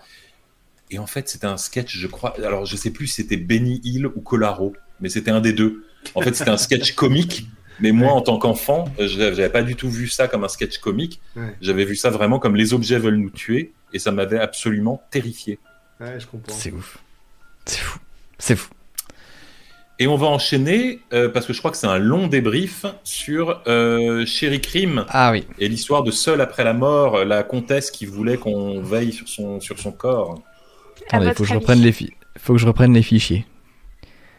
Alors, Boulet, toi tu sais, mais à votre avis, c'est une vraie histoire, la comtesse de Midoff ou pas? Ah, Euh, Raftor dit filouterie, Chetty dit je pense que c'est vrai. Légende. légende. Si c'était vrai, Non, il y aurait encore des gens en train de camper. Bah, dans l'histoire, ça dit que c'est maintenant devenu Il y a interdit. des gens qui campent. Il y a, non, mais il y a des gens qui, qui, enfin, cette, ce tombeau attire beaucoup, beaucoup de gens. Et donc, Il y a plein de gens qui disent vrai. Ah, Attendez, on peut la refaire, on peut la refaire, on peut la refaire. Je peux la faire en sondage celle-là parce que c'est Vite fait, c'est alors, vraiment- euh, vrai ou bien? Patrick Vrai. dit vrai, Julie? Faux. Euh, je dis vrai aussi, allez. Ouais, vrai pareil. Vrai aussi, ouais. Je dis que c'est vrai. on attend la fin du, sonda- du, du sondage. Bon, c'est une minute, ça vient. Le chondara Ça va venir. Et moi, je vais voter vrai parce que parce que parce que c'est ce que j'avais voté la première fois. Je vous dis pas si je m'étais trompé ou pas, mais je reprends le même vote que j'avais fait spontanément. C'est honnête, c'est bien. C'est bien. Je pense que Clara attend devant le caveau. Bah, c'est pour ça, elle a vu l'histoire qui était dans le drive, elle a fait peut-être un truc à faire avec ça. Et donc euh, voilà, on la reverra que euh, dans pour l'émission numéro euh, 21, je crois. Euh, hein? Non, rien, pardon. On a un décalage de fou. Non, j'ai j'ai l'impression qu'on a des gros décalages entre nous. C'est euh, c'est très bizarre. Il y a des gros gaps entre nous, ouais. Ouais, c'est oh là là. Donc on en est à loin. peu près trois quarts, un quart. On est entre deux tiers, deux tiers de vrai et un tiers de faux, et trois quarts de vrai, euh, un quart de faux. C'est entre les deux. On a 71% de vrai. C'est ça. Ok. Et ben donc il y a 71% de personnes qui ont tort. Oh, Arrête. Parce que c'est une légende urbaine? C'est une Donc, le légende caveau- urbaine qui est, qui est née- Le caveau est vraiment là.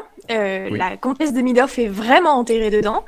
Bah oui. Euh, mais euh, toute l'histoire euh, de la grande dame immensément riche enterrée au Père Lachaise dans un cercueil de cristal de verre qui a légué sa fortune, nanana, c'est totalement faux. Ça a été euh, écrit dans un, dans un journal du boulevardier au 19e, mais vraiment en mode euh, anecdote, euh, fake news, si je peux me permettre de dire cet horrible terme. Et, et du coup, ça a commencé à, à faire le tour de Paris, à faire le tour de France. Et comme toute bonne légende urbaine, en fait, l'histoire, elle va voyager, elle va s'exporter, et au fur et à mesure, elle va s'étoffer de détails. C'est pour ça qu'en 1893, le Sunday Herald Tribune de Chicago, euh, qu'on vous a montré tout à l'heure, c'est l'article que tu montrais tout à l'heure, euh, Thomas. Donc un journal de Chicago. euh, Je le remets là. hein. publie sur euh, publie cet article donc euh, qui dit chance to grow rich donc euh, votre chance de devenir riche. Et donc dans ce dans cet article on va prendre plein de nouveaux détails qui sortent d'on ne sait pas où. On va en fait la comtesse est devenue une princesse russe. Euh, elle serait décédée cinq ans auparavant ou en donc en 1888 alors que je vous le rappelle la comtesse d'Emidoff a été inhumée en 1818 euh, on apprend qu'on peut clairement voir le, corps dans un cercueil de cristal. On n'avait pas du tout de notion de ça avant. Euh, qu'on n'a pas le droit à d'autres activités à part la lecture dans le caveau, que les repas sont fournis et livrés, donc ça me faisait rire tout à l'heure quand ils aimaient comment on mange et tout. Vous inquiétez pas, le Chicago Herald a pensé à tout. Que vous aviez le droit aux sorties d'un jour, enfin d'une heure par jour, que la récompense était d'un million de dollars, que des Français ont essayé et qui sont devenus fous, et enfin que pour candidater, il suffit d'envoyer une lettre à la mairie de Paris. Et du coup, en fait, aux archives de Paris, on trouve plein de lettres euh, de candidatures qui viennent de partout dans le monde, comme euh, celle Je t'en montre? Attends, vas-y, je t'en montre. Oui, j'en ai deux là. Ouais, Bah, la Hop. première seulement. celle-là. Exactement. Donc, cette photo, elle a été envoyée de l'Illinois le Génial. 29 novembre 1893 et l'auteur demande une confirmation de l'authenticité de la petite annonce avant de faire le déplacement jusqu'ici. Ou alors une autre, mais que je n'ai pas en photo, euh, de 1937, donc euh, vraiment, ça a voyagé dans le temps, euh, qui vient de Berlin et qui demande des renseignements sur la princesse qui, entre-temps, s'est fait renommer Ruth Curtis. On ne sait pas d'où non plus, juste le principe de bouche à oreille. Et en fait, ce qui va nous intéresser surtout, c'est la lettre suivante. Thomas, si tu veux bien la montrer? Absolument. Qui est la lettre de réponse, Voilà. justement, de cette, euh, de cette euh, missive qui venait de Berlin en 1937. Et c'est la réponse du conservateur du cimetière, donc en 1937. Et euh, dans cette lettre, on va apprendre que c'est bien une légende, qu'il reçoit encore des lettres de candidats à ce jour, que aucun, mausolée n'a été muré par ordre supérieur et que, je le cite, c'est la conclusion de la lettre qui me fait beaucoup rire, le préfet de police n'a jamais eu à goûter une nuit dans le tranquille Père Lachaise. Donc on apprend que c'est Mhm. totalement faux, tous ces documents sont accessibles au grand public, mais la légende de la princesse russe dans son cercueil de cristal a encore, de encore. beaux jours devant elle parce qu'elle fait vendre beaucoup, encore aujourd'hui, de livres, de guides, etc. Ah ouais. Donc on est sur euh, on est sur une Laurent de Tchad quoi, de haut vol. Voilà. C'est un peu Le- ça. le- le- Et voilà, et c'est Thomas qui balance. Ça dénonce, ça dénonce. Oui, je me permets d'être un petit peu politique sur, sur ça là. Après, si chez moi, vous risquez rien. dénoncer, Laurent Deutsch, si tu nous écoutes, Thomas te défie dans l'octogone. Oui, Chéri Crème du coup. Laurent Deutsch qui vient de se prendre Pardon, un gant dans la face, il a rien compris. Euh, je disais, si jamais vous voulez dénoncer, j'ai aussi la vidéo euh, de, de 1, euh, d'un Ah oui, bouquin vas-y. sur une autrice. Euh, d'un de toutes ces sculptures, d'ailleurs, laquelle longtemps. vous touche le plus Je suis en train de mettre, je pack le son, je vous mets le son, mais hein. ça va être un petit peu fort. Ah, ça dure 41 peut-être secondes, il faut vraiment que je fasse hyper vite. Bon, déjà, je l'entends pas. c'est nickel. Qui a inspiré Ah. Bram Stoker, le personnage de Dracula, le son. dont je Vous raconte vous avez pas le son, extraordinaire, qui était une comtesse, euh, un vampire, euh, qui est enterrée dans un mausolée absolument gigantesque, euh, avec des loups, Si, si, on a des le son. cerfs, des, des- des symboles Oui, oui. vampires, le 8 qui Et maintenant, vous fait- l'avez, qui- elle-même repose on n'a pas été à l'intérieur voir, mais dans, dans un cercueil de, de cristal de roche, et qui a laissé un testament qui est toujours valable de 200 roubles en or pour qui viendrait dormir près d'elle sur sa sépulture pendant 365 jours et 366 nuits. Plusieurs personnes s'y sont essayées, sont devenues fous. Calmons-nous un peu, non?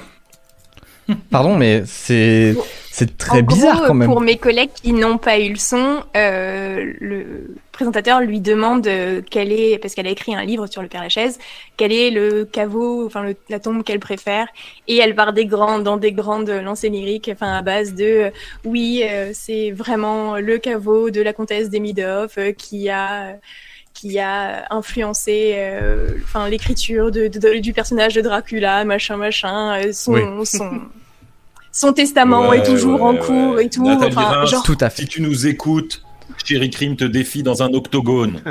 Et on est là pour le voir non, en live, je hein, dirais ici, juste évidemment. Ce que j'avais dit dans ce que j'avais dit dans mon stream, c'est je ne me permettrai pas de dire qu'elle a pas fait de recherche. C'est soit elle surfe sur ça et j'ai pas lu son livre, donc soit c'est un livre qui reporte juste des légendes et elle s'est mal exprimée dans l'interview, soit elle dit du caca. Voilà, c'est l'un des deux. Soit elle dit du caca.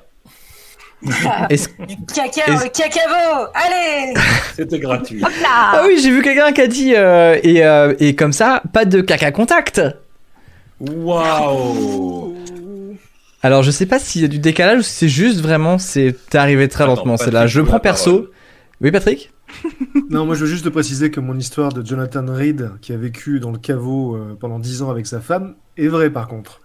Elle est complètement. Ah oui, oui. Si ça peut compenser, Mhm. celle-là est réelle. ouais. Peut-être que les deux se sont nourris l'une l'autre. Ah c'est possible quoi. Savoir. Est-ce qu'on en profiterait pas pour passer à l'histoire suivante? Exactement.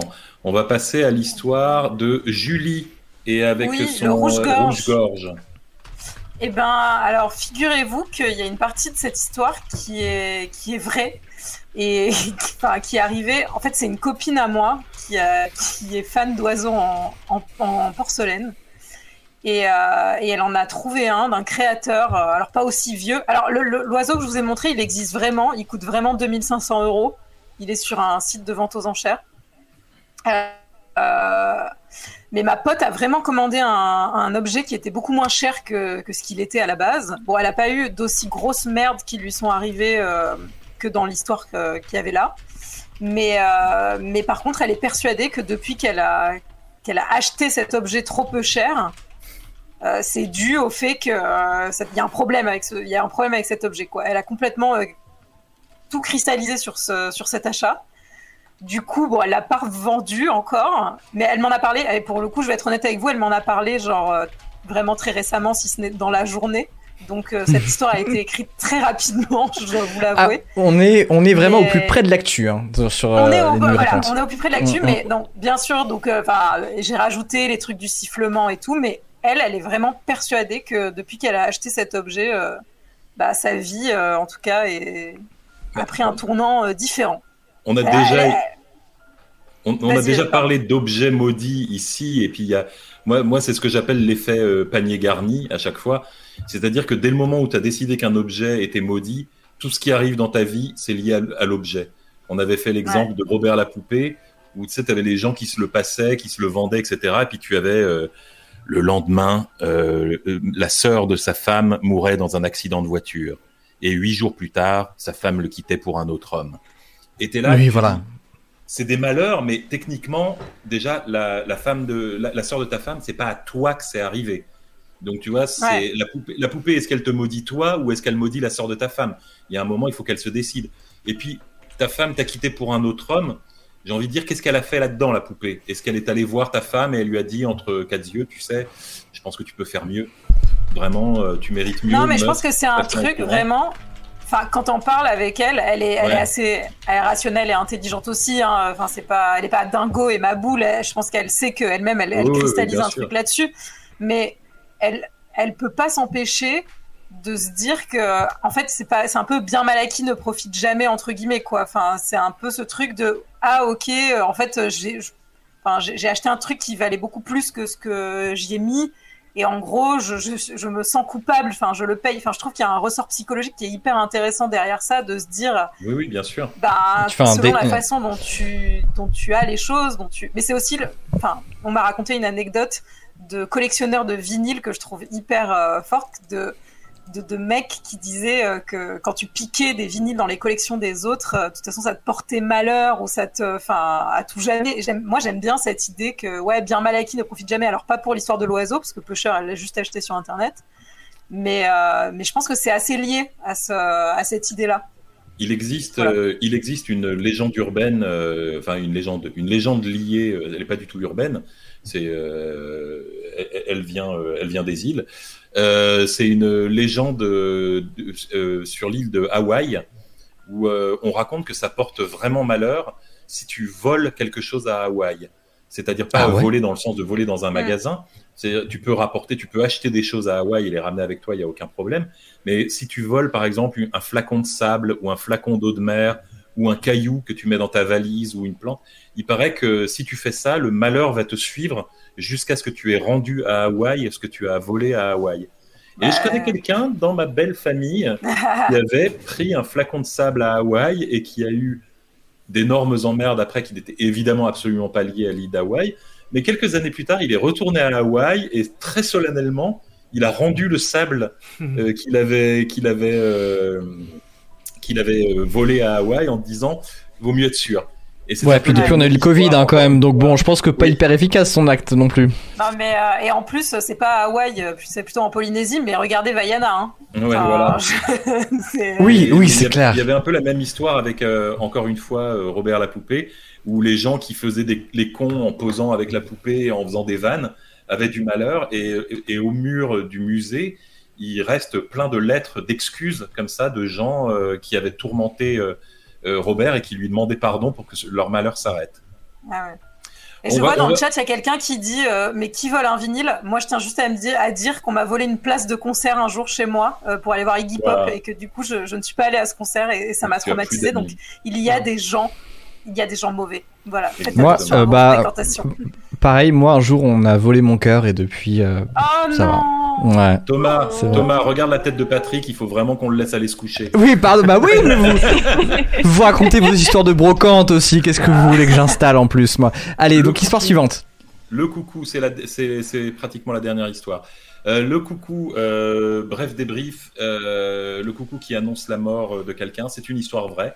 Enfin, en, en tout cas, c'est un témoignage d'une lectrice qui m'a qui m'a affirmé que ça lui était arrivé et que donc le coucou est bel et bien dans sa cave et qu'elle refuse de le sortir de peur euh, de peur de peur de peur que d'apprendre la mort de quelqu'un euh, à cause de ce coucou. Alors Encore une moi, fois, ma oui, théorie, ouais. parce que je suis un horrible cartésien, c'est que je me dis que peut-être qu'un mécanisme qui se grippe par moment a de meilleures chances de, de repartir quand il repasse au même endroit le lendemain. Donc si ça se trouve, le fait que l'horloge reparte pile 24 heures après, c'est pas un truc surnaturel, c'est au contraire le truc le plus logique dans un mécanisme d'horloge. S'il manque une petite dent d'engrenage ou un truc comme ça, j'en sais rien, je suis pas horloger. Mais, euh, mais j'ai l'impression qu'il pourrait y avoir une logique interne de la machine qui ferait que de temps en temps, l'horloge s'arrête et qu'elle reprend Mm. 24 heures plus tard. Et je me dis, est-ce qu'elle vérifie tous les jours que son horloge marche?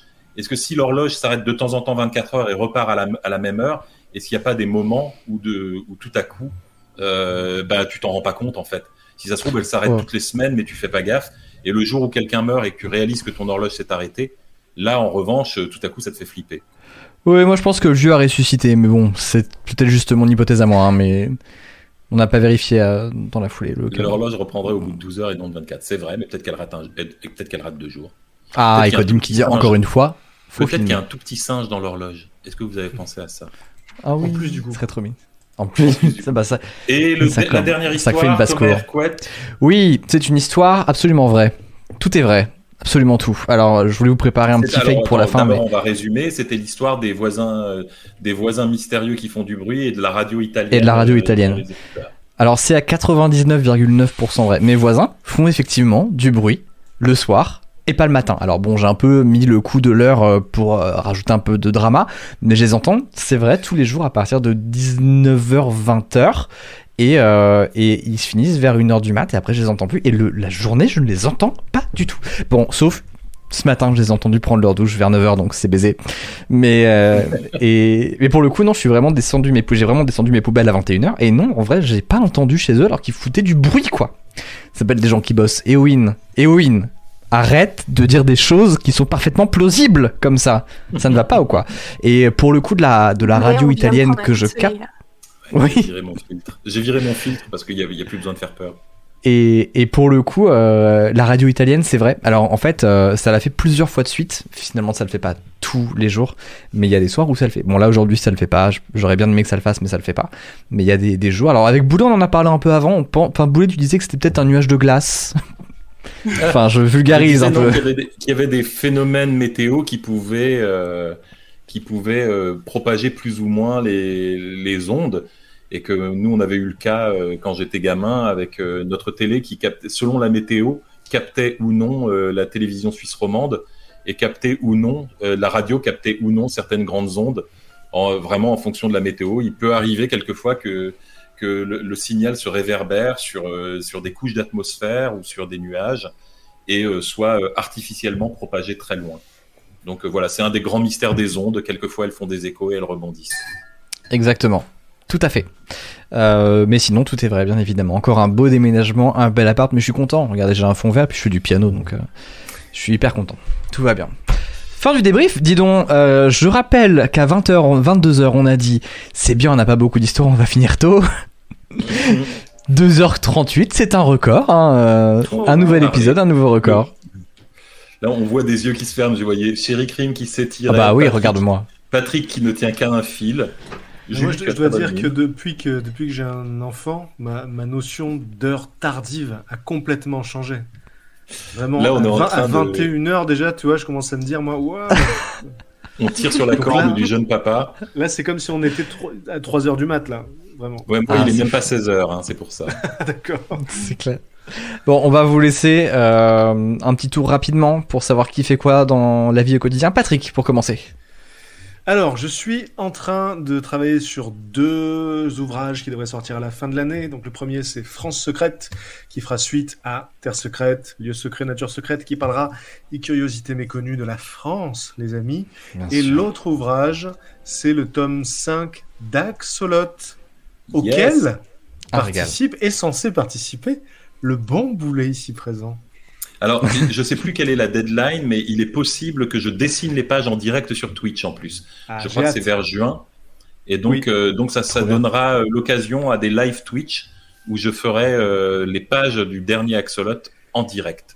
J'ai bien hâte de voir ça. Et d'ailleurs, je précise que j'avais rédigé l'histoire des- du monstre 21 visages pour euh, le tome 5 d'Axolot, puisque le principe, c'est que donc, je, je rédige des histoires et ensuite les histoires sont soumises aux di- différents illustrateurs illustratrices. Et le monstre, 20 et au monstre 21 visages n'a pas été sélectionné, bizarrement. Alors que Bon, c'est bah- pourtant une chouette histoire.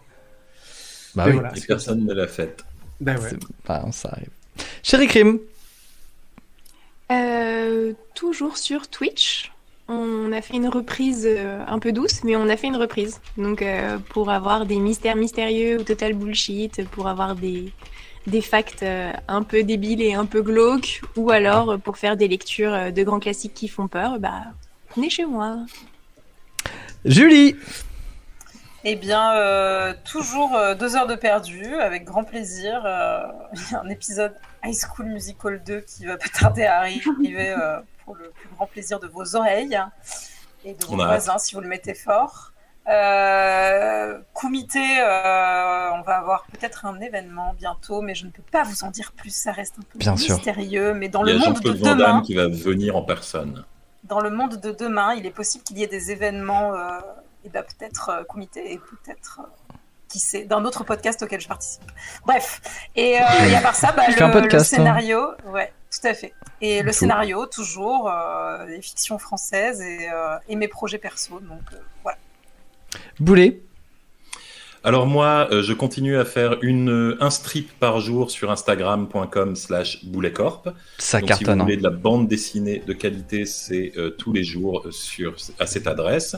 Je vais bientôt arrêter parce que je vais devoir m'interrompre une bonne partie de juin. Ça va aussi jouer sur euh, les nouilles rampantes. Je ne sais pas quand est-ce qu'on fera le prochain épisode Ah. euh, parce que moi, je ne serai pas du tout disponible, en tout cas la première quinzaine de juin. Donc il faudra qu'on en discute entre nous, savoir si ça vaut le coup de le faire euh, mi-juin, euh, voire fin juin, ou si vous la faites sans moi, ou pour, pour un mois, ou, euh, ou si on trouve une autre solution. Après, on verra, euh, on en ça- discutera entre nous. le Et premier sinon, samedi du mois, ça a deux fois. sur- Non, vas-y, vas-y. par- Non, en fait, c'est horrible. Je voulais faire une blague de timing, mais en fait, comme on est décalé, ça, ça se coupe, c'est horrible. Vas-y, je te laisse enchaîner. Et donc toujours euh, sur euh, twitch.tv slash bouletcorp, euh, où je fais euh, du dessin en direct et du jeu vidéo en direct. En ce moment, je joue beaucoup à Valheim et je fais quelquefois des petites animations pour faire des stickers Instagram. Et c'est très chouette. C'est très très cool. Juste pour préciser que Julie a été très humble, mais c'est HPI, hein, la série euh, qui cartonne du moment. euh, elle a bossé dessus. Machin. 10 millions de spectateurs, hein, c'est pas de la merde. 10 10,5 millions et il y a eu Autant 2 millions, en, et il y a moi. eu 2 millions en replay et on n'a pas les chiffres de Salto et donc euh, genre c'est méga record. euh. Non mais euh, bravo à toute l'équipe surtout parce que enfin j'ai vraiment coécrit un épisode, c'est plutôt euh, toute l'équipe qu'il faut féliciter quoi. Voilà. Trop bien. c'est cool. Très bien. C'est trop bien. Thomas, est-ce qu'il Euh, serait pas l'heure de renvoyer tout le monde se, se coucher? Ouais, carrément. Euh, déjà, je vous rappelle que de mon côté, euh, j'ai fait un bouquin que vous pouvez. euh, Oh non, putain, vous le voyez pas bien. Attendez, je vais vous mettre un truc, vous allez mieux le voir là. Voilà, vous le voyez bien le bouquin là. C'est un bouquin que j'ai fait 14,50€ chez Flammarion. Si vous aimez les histoires drôles plus qu'elles font peur, c'est un super bouquin. Achetez-le, je vous en prie. Il faut que je fasse une suite. tu, es Euh, à moitié, tu es à moitié Noctali maintenant. Ouais, c'était chouette, hein. Tu es, tu es- tu es un demi-Noctali. C'est une petite scène euh, que j'ai faite, vous la verrez en live. En plus, de- j'ai mis plein d'effets sur cette scène. Euh, donc, vous la verrez en live. Il y aura des lives toute la semaine. Faut... Suivez la chaîne, hein. il y a plein de lives. Et notamment, j'ai commencé à faire du piano euh, chill. Genre vraiment, la, la nuit, des fois, je mets de la musique de pluie et je fais du piano. En, en parlant un peu euh, comme ça et, et du coup bah c'est rigolo et puis le wiki quiz qui va reprendre qui va bientôt devenir quotidien donc voilà abonnez-vous Suivez la chaîne je vous en prie donc, euh, vous savez, c'est le chômage. Euh, merci à vous, merci vraiment, vraiment à vous d'avoir euh, d'avoir suivi cette émission euh, et surtout d'avoir assisté à quand même la première de mise en scène de GTRP qui a marché du premier coup. En plus de ça, je voudrais vraiment faire un énorme, je voudrais faire deux big up. Le premier c'est à The Gigue. Euh, pour, euh, pour le générique qui est absolument canon. Je le remettrai sur Twitter, sur Merci, Instagram, The partout. Guégueux. Merci. The The Guégueux. Il s'appelle The The Non, il était très cool. Dites-vous, ce matin, j'ai vu que j'avais pas téléchargé la version définitive de son générique. J'ai donc vraiment fait chier aujourd'hui, vraiment en dernière minute. J'avais deux mois pour le faire. Et euh, il va vraiment mon mec en or. Et puis le deuxième, c'est à la team Big Drama qui a fait un truc qui s'appelle Parfum Mortel, je crois. Je me plante que je me plante pas de nom. C'était trop cool. Parfum de famille. C'est une sorte d'escape game sur internet. On l'a fait avec Cherry Cream. C'est trop bien. Je vous mets juste le lien. Euh, c'est trop. Je, je veux rien vous dire. Si vous avez aimé, si vous connaissez Sleep No More, vous savez ce que c'est Sleep No More. euh, on n'arrête pas de vous en parler avec Patrick dès qu'on a l'occasion de le faire. Euh, c'est très immersif. C'est sur internet. C'est très cool. Ramenez vos potes. C'est un très bon moment et j'ai promis de leur en parler. Voilà. C'est bon pour moi. Écoutez, je vous remercie. Tout le monde a dit ce que vous aviez à dire? Oui, cool, super. Oui. Eh Et bien, je vous. pouvoir- Où est-ce vous qu'on part? pouvoir- Les gens disent Sleep No More Patrick.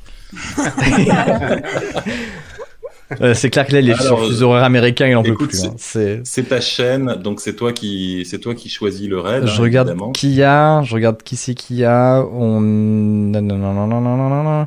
Euh... Oh, allez, je vais vous envoyer chez Angle Droit. Ça fait longtemps et, euh, et c'était vraiment drôle aussi son, euh, son roleplay sur, euh, sur GTRP. Donc, embrassez-la de notre part, évidemment. Et puis, je vous remercie encore beaucoup. Prochain live dans la semaine. Et puis, euh, portez-vous bien. Puis, prenez soin de vous. Et puis, bah, Oui. merci d'avoir euh, été À là. bientôt. Voilà. Salut à tous. euh, merci en toute, euh. Merci pour l'invite. Ciao. Salut. Merci. Patrick. À bientôt. C'est bon. Alors, est-ce que tu as coupé